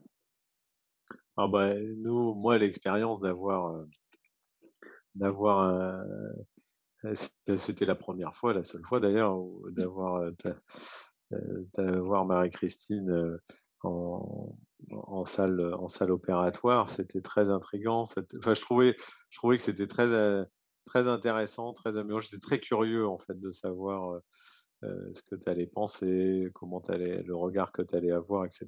Surtout pour moi, c'était une période où je revenais un peu à l'école. C'est-à-dire, je, je, je, me, je, me, reformais avec un grand, avec un grand leader voilà, qui avait, qui avait, qui avait comme souvent une difficulté, enfin une envie officielle de transmettre, et puis sur le plan pratique, une difficulté à, à lâcher les manettes. Et, ah bah c'était drôle, je te coupe, mais c'était vraiment drôle de voir Emmanuel qui s'accrochait aux instruments parce que l'autre était tout prêt à les lui prendre. c'est ça toute la difficulté. On est quand même dans un travail manuel. Et, euh, et puis, euh, et puis euh, voilà, ce, mais je trouvais que le, le, ouais, le regard extérieur était intéressant parce que, parce que je pense qu'on est trop, on est trop dans notre narcissisme, on est trop, trop enfermé dans nos, dans nos visions et, le fait de, d'avoir un, un, regard. Euh, je pense que ça tempérait, même si ça, ça le, ça, le tempérait pas tant que ça, mais euh, ça tempérait un peu le, mmh. la, la, la présence du, enfin le, le, le côté dominant du, du formateur. Et, et puis euh, voilà, c'était, c'était pour moi revivre un, un stade plus avancé. Le, l'expérience de la formation chirurgicale en étant plus interne. Voilà. Donc ça c'était ça c'était intéressant et, puis de d'avoir de se sentir observé. c'était c'était aussi c'était aussi une, une, vraie expérience vraiment. Ça m'a amené à avoir un autre regard sur sur mon sur ma pratique sur enfin, à être, en fait plus en, pleine conscience de ce qui se joue dans le bloc opératoire.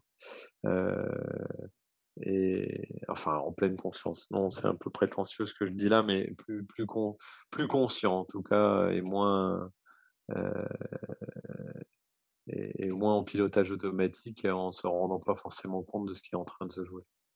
Oui, ce que je voudrais dire, c'est que de toute façon, en salle d'opération, euh, évidemment, c'est toute l'équipe qui a observé. Bon, j'observais bien sûr Emmanuel, ça m'intéressait beaucoup, mais je veux dire, euh, la circulation extracorporelle, euh, les penseuses, les allées et venues, les, les haussements de sourcils, enfin, je veux dire, tout compte. Hein, je veux dire, on, on, regarde tout et on n'a pas de.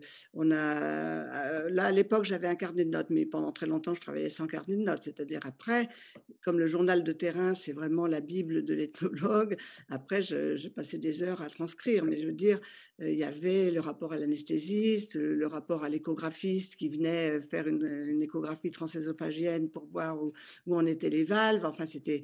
Voilà. Alors, on parle quelquefois d'équipe euh, au bloc opératoire. D'ailleurs, c'est le discours obligé. On parle de l'équipe. En réalité, souvent, c'est pas vraiment une équipe. C'est-à-dire qu'il y a des intérimaires qui sont arrivés le matin, qui connaissent personne.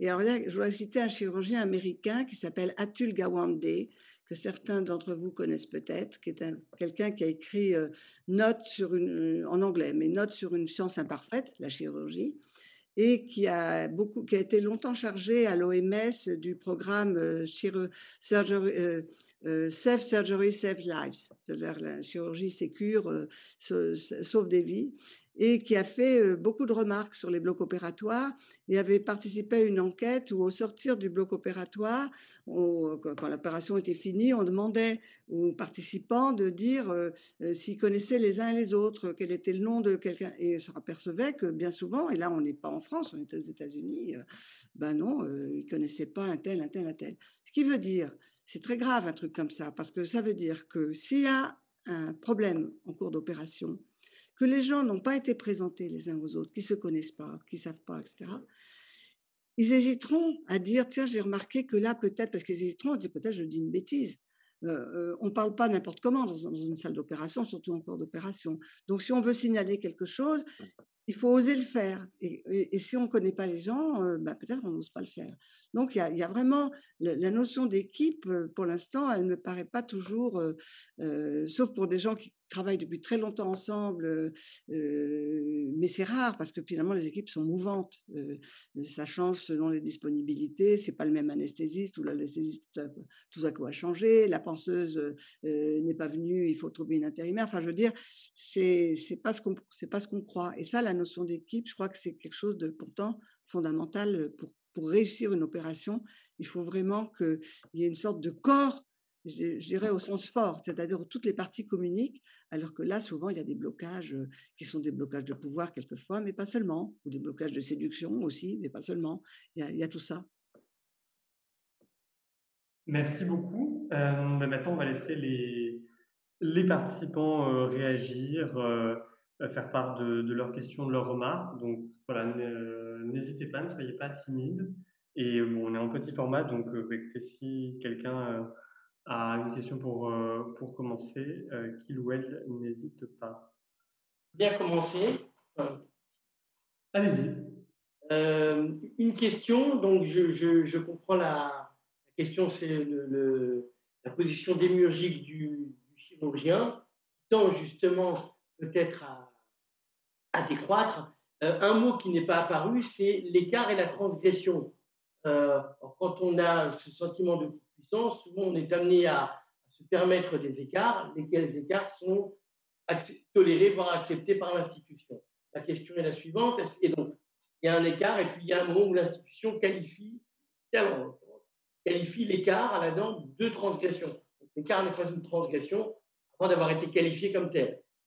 Euh, est-ce que vous avez observé qu'il euh, y a de plus en plus, il y a une propension à ce que les écarts soient qualifiés, les écarts des chirurgiens, là, soient qualifiés de transgression. Il y aurait l'affaiblissement de, cette puissance et permettrait à l'institution de se ré, comment dire, de, reprendre du pouvoir par rapport aux chirurgiens. Oui, le mot transgression, on l'avait prononcé quand même. Ah, euh, oui, oui, vous n'avez pas écouté. Mais votre question est, tout à fait passionnante, mais pour mesurer si l'écart devient une transgression ou pas, il faudrait encore que l'administration soit au courant de la transgression. Or, la transgression, elle ne se voit pas généralement. C'est-à-dire, elle se fait. Moi, je me suis intéressée aux transgressions en matière d'hygiène hospitalière au bloc opératoire. Donc, j'ai vu des patrons donc des gens, les grands, qui sans doute, grands prêtres, étaient purs par essence, faire des transgressions en matière euh, d'infection nosocomiale euh, qui, qui, auraient pu être épinglées euh, comme des transgressions et pas comme des écarts positifs. Je veux dire, c'est vraiment des choses, ben voilà, moi je suis propre, quoi. C'était ça.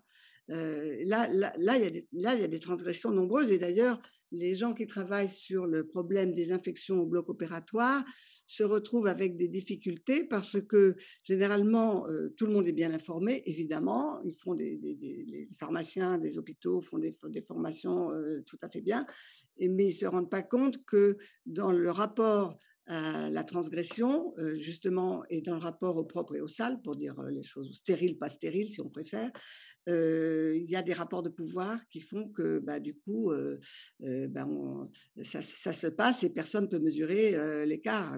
C'est simplement que moi, je le fais parce que je suis patron, alors que si c'est une infirmière, elle se fera mettre à la porte, limite, je veux dire. Vous voyez, il y a, ça. Et alors, il y a un, anthropologue canadien qui s'appelle Serge Geneste, qui avait fait un, bel article qui s'appelle, euh, ça s'appelle 1, 2, 3 bistouri au départ, euh, dans les années, j'ai oublié, 90 peut-être, euh, montrant comment les infirmières, mais là on est aux États-Unis ou au Canada, au Canada plutôt, peuvent se servir des règles d'asepsie pour avoir barre sur les chirurgiens, c'est-à-dire les obliger, les obliger à respecter les règles, mais il faut pour ça être dans un autre système que le nôtre. Hein.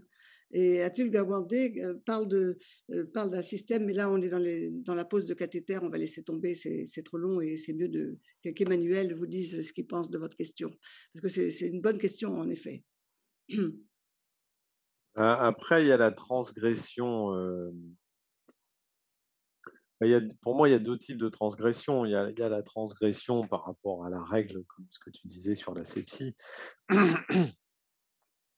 qui est plutôt au bout du compte une méconnaissance souvent des médecins, notamment sur les bonnes pratiques de, la règle de l'art d'un pansement, d'une désinfection de cicatrice que va très bien faire une infirmière.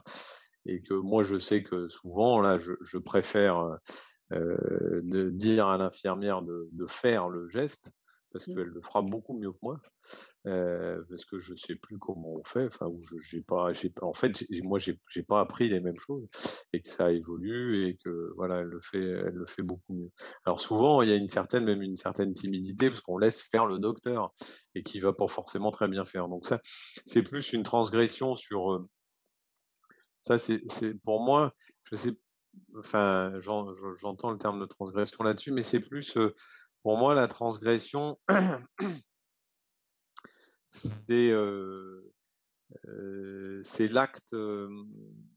alors, il y a l'acte chirurgical en lui-même, c'est-à-dire on va aller faire le, geste transgressif où on va ouvrir le corps de quelqu'un. Et c'est vrai que la différence entre le sauveur et le killer et, peut être parfois ténu, surtout quand ça se complique.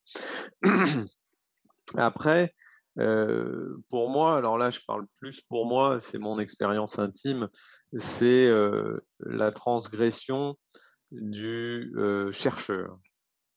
Parce que, en fait, à un moment, c'est, on vous a appris une certaine manière de faire, et alors moi, par exemple, j'ai développé un, dispositif médical pour réparer les valves aortiques.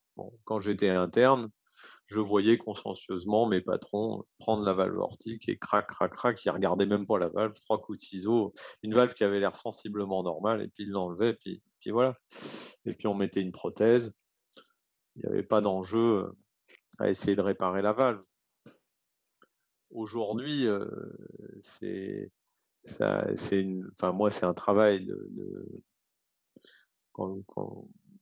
qui, va occuper toute ma carrière. C'est c'est celle de, de, dire aux gens, bah, réparer les valves au lieu de les remplacer, un peu comme la jambe cassée. Bah, avant de mettre une jambe de bois, bah, essayer de réparer la jambe cassée.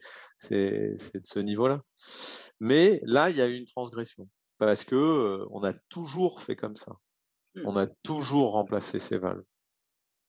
Donc là, c'est à la fois une question de d'évidence médicale, pas beaucoup, un peu. C'est une question d'intuition, c'est une question de, de croire, de croire que, que ça va être possible de le faire, en fait. Que c'est pas parce qu'on ne le fait pas que ce n'est pas possible de le faire. Et, de, et là, il y a une, il y a une transgression euh, euh, qui, est, euh, qui, est, qui est complexe parce que parce que c'est extrêmement violent. Je vais vous prendre un exemple du premier, du, premier chirurgien cardiaque avant la circulation extracorporelle, qui s'appelait Arken, et qui, dont la mère était morte de rhumatisme particulier aigu, qui rétrécissait les valves cardiaques. Et, une des premières opérations, c'était d'ouvrir le thorax par le côté, d'aller mettre un doigt dans le cœur et d'aller craquer la valve avec le doigt. Le premier qui a fait ça, il, a, enfin Arken, il a, la patiente a survécu. Et le même, le, le, et il était poursuivi par des journalistes euh, qui euh, euh, disait A killer is in town, parce qu'il avait programmé différentes personnes dans différents hôpitaux et toutes n'ont pas survécu, mais il a quand même réussi à le faire. Et, et là, on, on, on, vient toucher un sujet dans l'intimité du chirurgien, c'est la, transgression de, alors, ça peut l'être aussi pour une opération standard, hein, la première qu'on fait, la première opération qu'on va faire. Mais une fois qu'on est un peu avancé, euh, bah, c'est un moment euh, se dire bah, on, va, euh, on va essayer de, faire évoluer les choses. Et que là, il y a un combat intérieur entre le fantasme de toute puissance qui est en général euh, rapidement calmé par les premières complications. Parce que là, il y a une culpabilité monstrueuse. Mais pourquoi j'ai fait ça? Hein? Et en même temps, le sens de, euh, j'allais dire, d'essayer de faire avancer le schmilblick, de se dire, euh, en fait, on ne peut pas rester à, à faire tout le temps les mêmes choses. On répare la valve mitrale. Il faut bien qu'on arrive à réparer cette valve aortique. Il va falloir passer par euh, euh, évidemment euh, des, des, succès, mais aussi des échecs. Intégrer ça. Et, et, là, c'est là où il y a besoin d'avoir du monde autour de soi. Euh, du monde autour de soi. Alors, c'est vrai que l'équipe chirurgicale, c'est un, concept euh, euh, enfin, qui peut être mouvant avec les intérimaires, etc. Mais des gens avec qui on se sent en confiance pour euh, non, non pas être dans une lutte de pouvoir à qui a le pouvoir, mais à se centrer pour le meilleur. Et ça, c'est pas facile et c'est assez rare. C'est assez rare. Moi, je veux dire que j'avais euh, euh, l'équipe dans laquelle je, je, travaillais ces dix dernières années. Euh, bah, que tu as vu, Marie-Christine, on, avait, tout n'était pas parfait bien sûr, mais, mais un rapport assez sain justement dans la capacité à, évidemment faire des choses pour le meilleur, mais la chirurgie sans risque, ça n'existe pas. La chirurgie sans complications, ça n'existe pas. Ou alors c'est des gens qui n'opèrent pas. Et, euh, de savoir, euh, d'avoir un rapport à, une certaine vérité, une certaine honnêteté, pouvoir euh, euh sans honte euh, exposer les difficultés qu'on a pu rencontrer, pouvoir débriefer et pas rester dans, sa solitude, parce que la transgression, elle a, elle a un côté, euh, il faut qu'elle soit faite en pleine lumière et pas, et, pas en, catimini. même si dans l'histoire de la médecine, il y a souvent eu des transgressions en catégorie. Hein. Alors justement, moi, ce que je, vos interventions sur la valve aortique, je les considère comme des, je les appelle comme des écarts à la norme. Euh, et n'ont jamais, ça n'a jamais été une transgression parce qu'on n'a jamais, jamais qualifié cet acte-là de transgressif et euh, avec une sanction à la, clé. La question, c'est évidemment qu'il y a des écarts à la norme qui sont visiblement connus de l'équipe, de l'hôpital, de la recherche et parfois de vos pairs, puisque j'imagine que vous échangez. Euh, mais à un moment donné, l'institution peut y mettre un terme en disant non, l'ARS, on ne pouvait pas, pouvait pas avoir ce, La HAS interdit de faire des opérations, telle opération en, moins de temps, etc. Donc, à un moment, l'institution arrive, elle qualifie l'écart de transgression en disant voici la norme est là. Euh, et ma question, c'est est-ce que vous avez constaté que l'hôpital ou l'institution avait ces derniers temps une plus grande propension à qualifier certains écarts de, euh, de transgression? Donc, euh, peut-être à moins laisser la possibilité aux, aux, médecins, en l'occurrence, d'avoir ces écarts de comportement. Pour le bien, hein, évidemment, pour le bien. Alors, pour moi, c'est pas tellement l'hôpital qui va bloquer, c'est c'est le, le poids de la, de la réglementation européenne notamment, qui est du coup devient un frein majeur et une limitation majeure au développement de, de nouvelles techniques, à, au développement de, du, coup, enfin, ça, sur le côté transgressif, c'est-à-dire de, de, mettre en place des nouveaux dispositifs, des nouvelles choses. Euh, y a ou des modifications du coup qui vont amener les praticiens à, à, s'adapter parce que l'outil n'est pas forcément bien et donc à, faire en fait un peu de la transgression sur, pour essayer de s'adapter autour d'une limite que l'industriel va pas forcément adapter parce que ça lui coûterait un bras et vraiment hein, c'est-à-dire que ça peut être sur des dispositifs qui ne sont pas des marchés énormes. C'est une vraie limite à, faire évoluer les choses parce que techniquement, c'est tout à fait possible.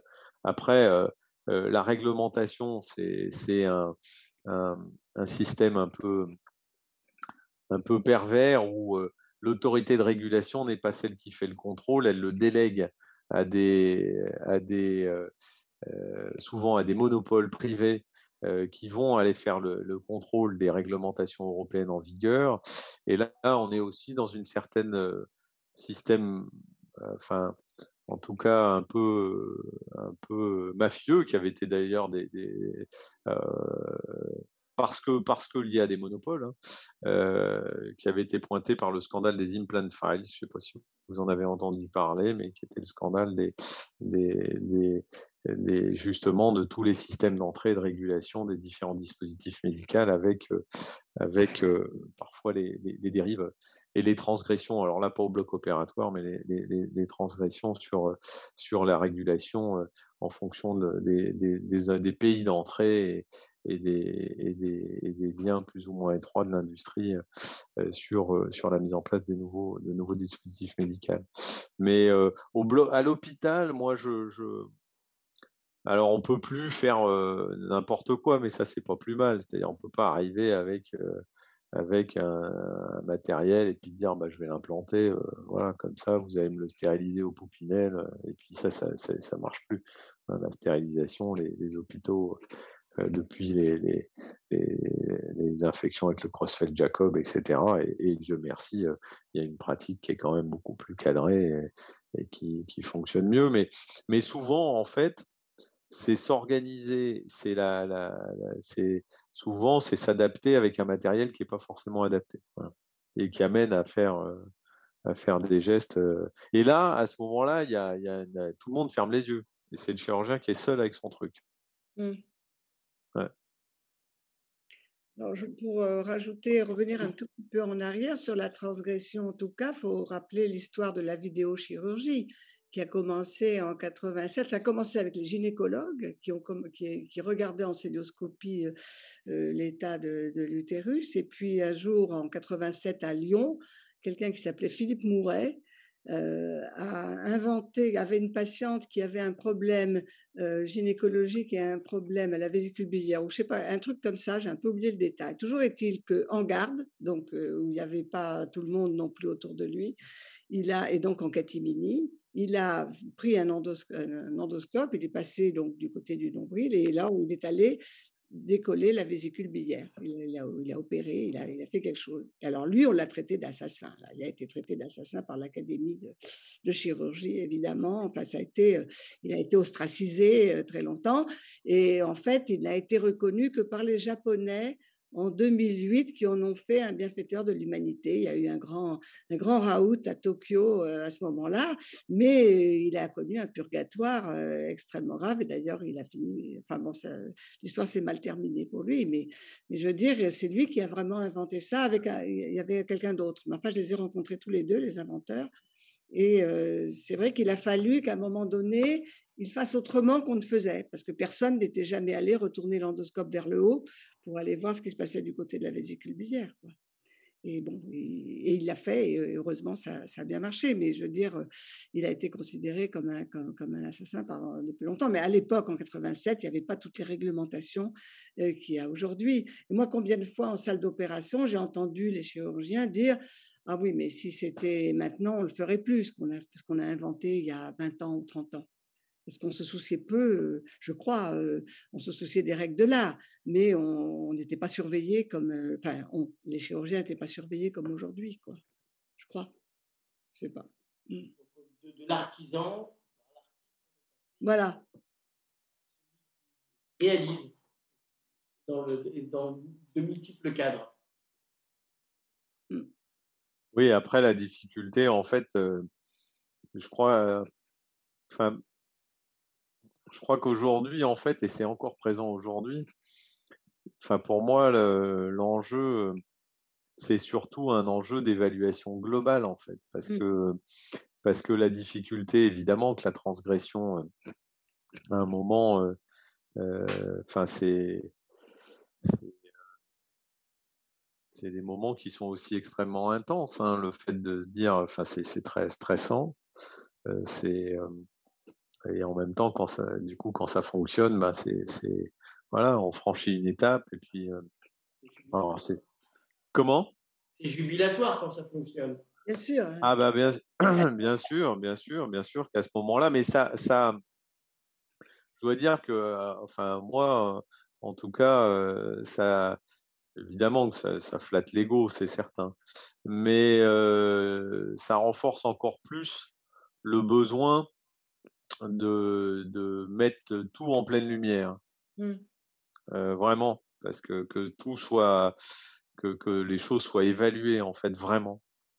Et ça, si on regarde bien aujourd'hui, alors c'est vrai dans tous les domaines, hein, il n'y a pas que la santé, mais, mais l'évaluation globale de ce qu'on fait, dans la société, pour la société, euh, et bien, et notamment bah, l'évaluation globale des, des, des, traitements qui sont donnés, bah, aujourd'hui, euh, euh, ça n'existe pas vraiment. Hein. Même si la médecine est, fait partie des sciences qui sont le mieux évaluées, enfin plutôt le moins mal, eh bien, ça reste là encore, dans la grande majorité des cas, euh, des, évaluations qui sont financées par l'industrie avec tous les conflits d'intérêts que ça peut poser. Et que là, le régulateur aussi a sûrement un rôle à jouer. Moi, je sais que j'y travaille. J'y ai travaillé euh, à partir du moment où je me suis lancé dans l'innovation sur la réparation valvulaire aortique. D'emblée, j'ai dit, on se compare par rapport au traitement de référence. Et puis après, on a fait au niveau de la Société internationale des maladies valvulaires, on a fait un registre international des réparations de la où on, a proposé à tous les centres de mettre leurs patients pour mutualiser nos résultats et pouvoir s'évaluer. Et que là, on propose avec, euh, justement, je m'occupe avec, euh, avec la, Société internationale des maladies valvulaires et, l'Université d'Harvard euh, de, faire des standards d'évaluation globale des maladies valvulaires pour qu'on évalue les traitements, enfin qu'on évalue non plus les traitements, parce que ça, ça a été un des travers, hein. c'est un des vrais problèmes dont on ne réalise pas, c'est que la médecine souvent évalue les traitements, le traitement A versus le traitement B, le device numéro 1 versus le device numéro 2, et souvent d'ailleurs, ce n'est pas versus le device numéro 2, c'est l'évaluation des résultats du device euh, euh, en, euh, voilà, d'un seul device, et, enfin d'un seul matériel. Et, et qu'en fait, on ne de, on, et ça, c'était tout le travail d'un économiste d'ailleurs, qui n'était pas du tout un, qui était pas du tout un médecin, s'appelle Michael Porter d'Harvard Business School, et qui a dit mais attendez les médecins là, vous, enfin à la suite d'une expérience personnelle, il a dit mais attendez les médecins là, vous vous évaluez pas les vous évaluez les traitements, mais vous évaluez pas le devenir des malades, quel que soit le traitement. Et ça, c'est un vrai enjeu aujourd'hui. C'est-à-dire, euh, en pratique, euh, euh, la sécurité sociale, elle paye pour tous les malades. Mais si on regarde bien, l'évaluation globale, elle n'existe pas. C'est-à-dire. évaluer le, devenir du malade? Eh bien, eh bien, c'est de se dire, aujourd'hui, en fait, c'est de dire, bah, parmi la population temps, bah, tous les gens qui sont opérés, alors on peut prendre le sujet que je connais bien, bah, les, maladies des, valves, et c'est le standard d'évaluation globale hein, international qu'on est en train de faire. Ça s'appelle les standards ICHOM, ICHOM, c'est International Consortium for Healthcare Outcome for Patient Measurement, quelque chose comme ça. Euh, et, c'est les standards ICHOM. Et, les, et les, vous pouvez regarder sur Internet.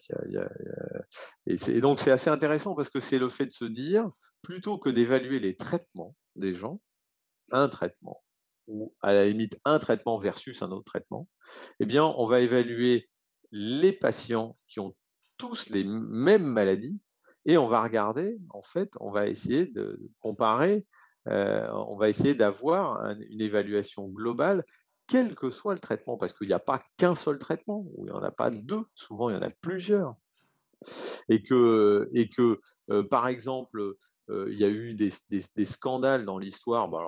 il y a eu le scandale des, prothèses mammaires, mais dans la chirurgie valvulaire, on sait très bien, et dans toutes les disciplines, tout le monde sait. Parfois, on dit Oh, la valve truc, là, oh là là, faut surtout pas l'implanter. Mais le marché, c'est des enjeux de pognon. Et donc, moi, au même moment où on disait la valve truc, là, il faut surtout plus l'implanter en France ils sont tous réopérés, eh ben, ça pénétrait le marché euh, japonais ou le marché américain qui avait mis un peu plus de, temps à donner les autorisations. Et euh, là, il y a un cynisme crasse euh, qui est, qui est ben voilà, il y a des enjeux, il y a eu des investissements, on y va et on profite du marché tant qu'il est là. Et comme il n'y a pas forcément l'évaluation globale derrière, eh ben, il n'y a pas forcément, pour qu'il y pour qu'il y ait un arrêt d'une commercialisation d'un dispositif qui est suboptimal, il faut vraiment qu'il soit catastrophique. Mmh. Nous, on avait eu un exemple très criant dans nos, dans nos prothèses, ça s'appelait la prothèse de Björk Scheile. C'était une prothèse avec un disque qui pivotait, et en fait, l'armature du disque se cassait. Et, euh, et alors c'était la catastrophe, les gens mouraient. Bon, bah alors là, on s'est rendu compte au bout d'un moment, quand il y en a eu suffisamment, c'est-à-dire quand le bruit de fond monte, mais le bruit de fond, dans ces cas-là, en médecine, c'est souvent des morts. Hein.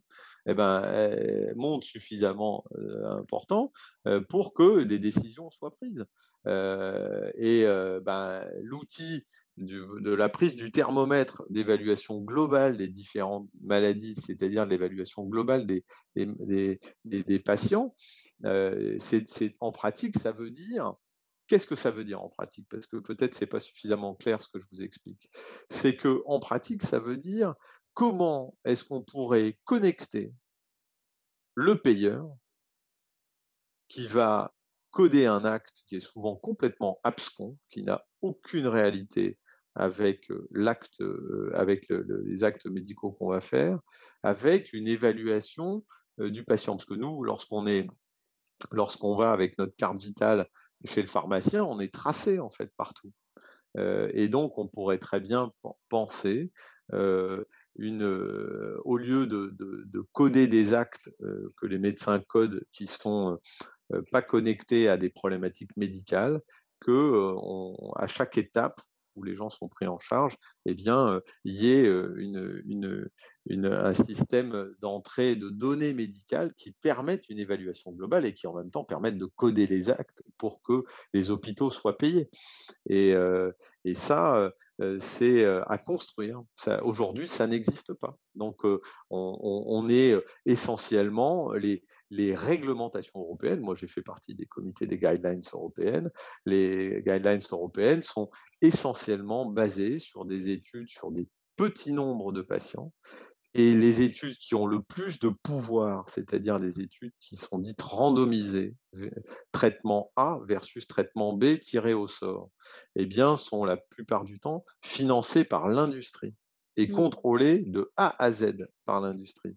Elles sont bien faites hein, d'un point de vue méthodologique, il n'y a rien à dire, elles sont, elles sont bien faites, mais vous savez, dans la manière dont vous allez poser les questions, dans la manière dont vous allez choisir les évaluations, le délai au bout duquel vous allez dire traitement A versus traitement B, on montre un bénéfice, bah, si c'est un an, l'évaluation, ça, et ça, ça rentre dans ce qu'on appelle les classes 1 des recommandations.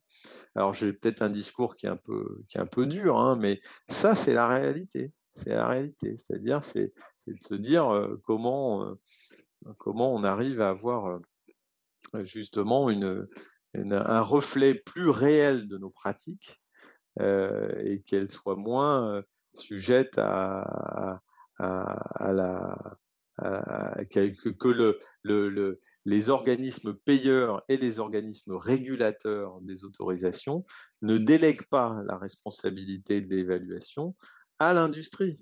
Aujourd'hui, c'est encore beaucoup trop le cas. La grande majorité des études qui rentrent en classe 1 donc c'est-à-dire il faut le faire dans les recommandations européennes ou dans les recommandations nord-américaines, sont financées par l'industrie. Et ça, on ne peut pas être jugé parti. C'est pas possible. Mais c'est la réalité. Aujourd'hui, c'est encore la réalité. Est-ce qu'il y a encore euh, est-ce qu'il y a d'autres questions? Il nous reste euh, un quart d'heure, donc je vous propose peut-être de prendre les questions. Euh, donc, il y a Gérard qui en a une, Madame Dubanet également. Je vous propose de prendre les deux, trois questions qu'il y aura. Euh, euh, Marie-Lou, euh, Rio ah. On va prendre les trois à la suite et on vous laissera euh, Marie-Christine Emmanuel répondre. Et je pense qu'on arrivera, chemin faisant, à, à notre heure de 20 heures. Euh, ben, Gérard, pour commencer, Madame Dubanet et ensuite Marie-Lou. Euh, je vais laisser surtout la, parole aux plus jeunes. Moi, je, vais juste intervenir. Merci pour l'exposé qui, est très riche, évidemment, hein, avec l'expérience que vous avez tous les deux. C'était pas. Euh, je m'y attendais et c'est vous partez sur plein de thèmes qui sont, à mon avis, décisifs. Moi, je reviens sur la question de l'industrie, de l'industrialisation qui est quand même omniprésent dans, dans l'exposé aussi bien euh, lorsqu'on parle des industries qui infiltrent les hôpitaux à travers, à travers des dispositifs technologiques, c'est vrai, de plus en plus coûteux, de plus en plus sophistiqués, avec de nouveaux métiers aussi qui entrent. Euh, donc, c'est cette tension de, l'industrie, de ce processus d'industrialisation avec un certain type de standardisation derrière, et le rapport à la règle, la question de la règle, du sens de la règle, y compris pour les praticiens du bloc. C'est quelque chose que j'ai entendu quand même pas mal de fois, de pas, tellement de la part des chirurgiens, mais de la part d'infirmières ou d'infirmiers du bloc. C'est un, rapport à la règle qui devient plus, euh, finalement plus abstrait, plus distendu. Euh, mais c'est aussi parce que, euh, parce que la règle, on a l'impression qu'elle vient d'ailleurs, elle est, elle, est, elle est comme plaquée, elle est d'une certaine manière assez abstraite elle, est plus euh, coproduite localement, je dirais. Elle est plus coproduite par, par les, par sociologue, par les acteurs sociaux. Donc, euh, pour cette raison-là, elle ne elle, fait pas, fait pas nécessairement sens. Donc, on va l'appliquer, mais de façon très formelle et, peut-être un peu comme ça, superficielle. Et ça, ça, me renvoie aussi à la question, à, un thème qu'a abordé Marie-Christine, c'est la question de, l'engagement. Je ne dirais pas qu'il y a moins d'engagement, plus d'engagement aujourd'hui. Ça, c'est vrai, ce que tu as dit. Bon, euh, on a toujours tendance à dire qu'avant, c'était mieux. Mais sans doute, c'est un engagement qui, se, change, qui se déplace, en tout cas, qui, change. Et je, crois que la question de l'engagement, de, l'engagement dans le travail, dans la qualité du travail, etc., est très liée à ce rapport, évidemment, à ce rapport à la règle qui est en train de changer. Ça, c'est le premier point, mais c'est plus une remarque, encore une fois, qu'une question mais qui demanderait de long développement. L'autre point, c'est la question de, l'innovation. Euh, Emmanuel Lanzac parle, on a parlé de la transgression comme une, source d'innovation. créativité, c'est la transgression, c'est de la création. Mais c'est une innovation qui est incrémentale qui est plutôt euh, local, qui est fait, par, les pairs et, qui ne veut pas dire d'ailleurs, euh, si ça passe par des transgressions, ça ne veut pas dire qu'il n'y a, pas de normes, qu'il n'y a pas de règles. Il y a des règles, mais ce pas les mêmes que celles qui, sont, qui, peuvent, qui pourraient être imposées de façon abstraite de l'extérieur. Donc je vois une tension aussi entre ce, type d'innovation-là, avec même des techniques qui étaient inventées euh, localement par les praticiens eux-mêmes et dans la pratique, et, une innovation, euh, plutôt une R&D industrielle euh, qui s'impose de plus en plus comme euh, la, norme dominante. Voilà, voilà c'était juste, mais c'est plus des remarques encore une fois que, que, des questions. Et je pense que la chirurgie, elle est prise avec ça. Moi, je l'ai vécu dans le monde aéronautique. il s'est passé des choses très proches là, de ce point de vue-là. et à la fin, les pilotes ont quand même largement perdu la main. Mmh. Voilà.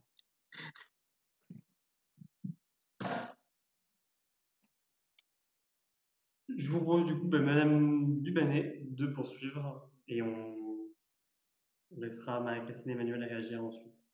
Alors là, moi, ça va être euh, plutôt une question de l'autre côté du champ, c'est-à-dire côté, euh, moi je suis plutôt côté anesthésie, et euh, mes, mes 30, presque bientôt 30 ans de, pratique hospitalière publique m'ont amené à observer finalement une redéfinition euh, de la place des uns et des autres dans la, dans, la vie d'une équipe au bloc opératoire. Et justement, à travers l'arrivée des innovations et, euh, et, l'appropriation de, ces nouvelles techniques et, l'appropriation de ces nouvelles places, et je voulais savoir si c'était quelque chose que vous aviez observé, si c'était quelque chose de prégnant. Et finalement, ça rejoint presque aussi la, la, réflexion euh, d'avant sur, euh, sur la place de l'industrie euh, dans nos blocs, sur la place de la règle, sur effectivement tout ça, tout ça s'entrecoupe, la, vie de l'équipe, parce que finalement, on a aussi parlé tout à l'heure de l'équipe. Et, et qu'est-ce que, est, que devient la place de l'équipe, justement, dans, dans toute cette articulation? Ben, il nous faut deux heures là. Euh, oui, je sais bien. Il y avait, il y avait Marilou, il y avait Marilou aussi qui avait une question. Il y avait qui avait une question. Si on a une quatrième euh, dernière, on la prendra aussi euh, en passant et on vous laissera donc un, une forme de synthèse et mots de conclusion respectifs pour lequel on vous souhaite d'avance bon courage. Marilou. oui, bonjour. Alors, pardon, ma connexion est vraiment très instable. Alors moi, je suis en M1 euh, de sociologie et euh, j'entame juste ma, ma recherche euh, du coup sur le bloc opératoire et un peu toutes les nouvelles technologies et entre autres sur la formation et le compagnonnage. Mais là, ma question, elle est quand même un peu plus générale. Moi, j'ai fait un peu des, des observations exploratoires au bloc dans, dans différents, différents services, on va dire. Et c'est vrai que, là, où je suis arrivée, en fait, ils venaient juste de rééquiper les blocs avec euh, plein de nouveaux matériels et tout. Et enfin, j'ai bien vu la, la, la, facilité des jeunes un peu à, prendre en charge un peu, enfin, à se faire à ces, à ces nouveaux outils et euh, les seniors un peu moins. Et en fait, je me demandais si, euh, du coup, vous, Emmanuel Lanzac, ou alors vous, Marie-Christine Pouchel, vous aviez observé un peu euh, bon, c'est une question générale, voilà, je suis vraiment au début, mais est-ce que c'est pas en train de changer un peu les représentations euh, que, les, euh, enfin, que les actants se font d'eux-mêmes et par rapport à leur profession? Et si, en fait, aussi, c'est pas en train de changer aussi tout le rapport à l'intérieur de l'équipe? Par exemple, j'ai rencontré un, un industriel, du coup, enfin, un représentant au bloc qui me disait que ils allaient euh, mettre en place d'ici l'année prochaine toute une organisation du bloc opératoire où euh, déjà la checklist est quand même assez automatisée tout ça mais en fait tout va être régulé à la minute et euh, on va appeler la salle de réveil. Enfin ça sera une machine qui le fera à leur place enfin tout ça. Et je me demande à quel point genre ça va changer bon voilà Bah, il faut deux, autres heures. Moi, je vais faire court. Hein. Je, dirais que votre question et celle de l'intervenante euh, précédente se recoupent. La question, c'est qu'est-ce que les, si je comprends bien, c'est qu'est-ce que les innovations technologiques peuvent changer dans le découpage des, des, des professionnels, en fait. C'est-à-dire, euh, ben, bien sûr que ça, ça a déjà changé avec, justement, par exemple, on en parlait tout à l'heure de la cardiologie interventionnelle qui a changé le rapport entre médecins et chirurgiens, par exemple. Euh, sur l'invention sur laquelle j'ai travaillé, qui consistait à mettre une fibre optique dans la main du chirurgien pour qu'il voit s'il y a du cancer ou pas, et donc il passe par-dessus les anatomopathologistes, ça, justement, ça, ça, cette innovation technologique euh, euh, rencontrait le problème des rapports entre anatomopathologistes, qui sont à l'extérieur du bloc. Maintenant, dans le temps, ils étaient même dedans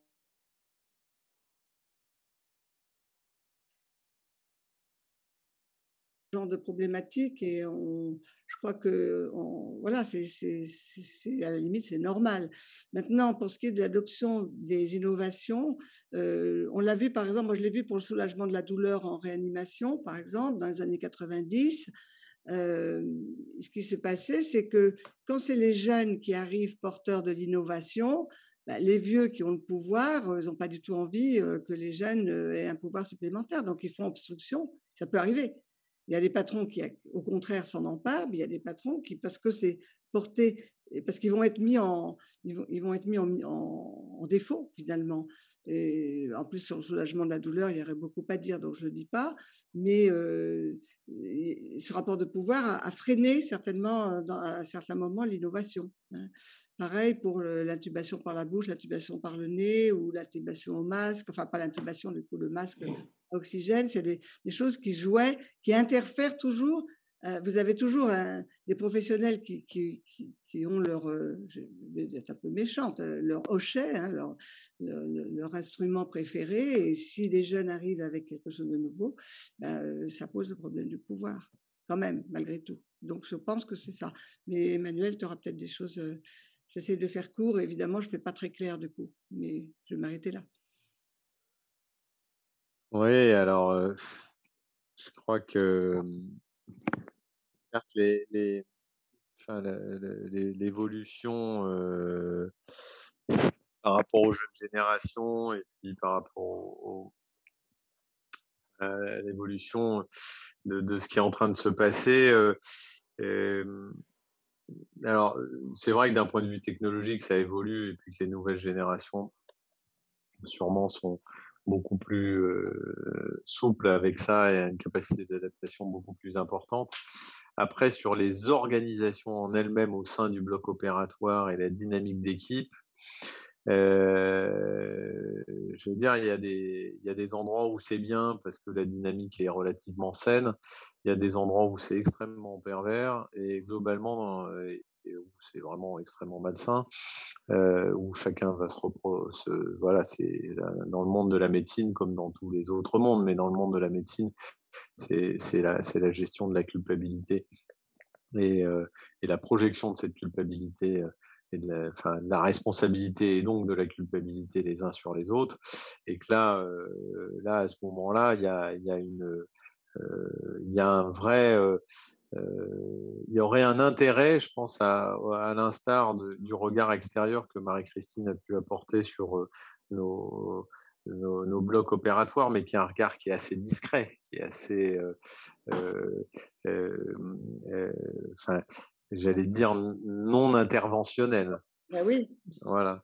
je pense qu'il y aurait un intérêt à avoir des, dynamiques de travail beaucoup plus, enfin un regard extérieur qui aide à faire en sorte que l'organisation s'améliore pour le bien-être de la prise en charge des gens et pour le bien-être de la prise en charge des, enfin, pour le bien-être des gens au travail.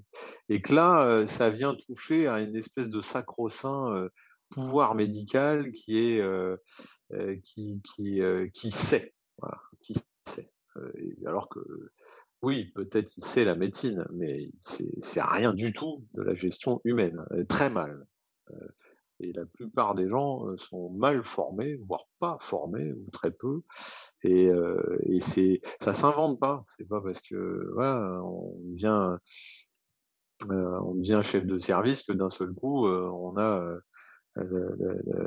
l'intuition géniale de la manière dont on va pouvoir gérer, de façon saine les équipes. En général, les gens sont débordés et puis, et puis ils gèrent au petit bonheur la chance et ils éteignent les incendies quand il y en a. Voilà, et qu'on n'est pas du tout dans des logiques intégratives qui permettent, je pense, enfin moi en tout cas, c'est peut-être mon mot de la conclusion puisque je vois que leur approche, mais c'est en fait comment comment essayer de penser peut-être que la, la, plus grande des transgressions serait celle de la réorganisation du soin. C'est peut-être ça, pour moi, je crois, la plus grande des transgressions.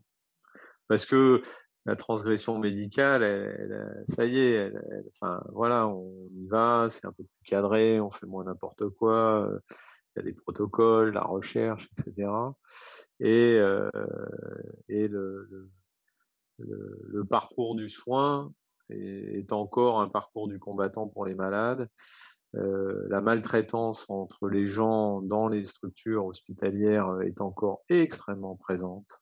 les gens ne sont pas souvent mal accueillis dans les équipes. Euh, c'est une espèce de,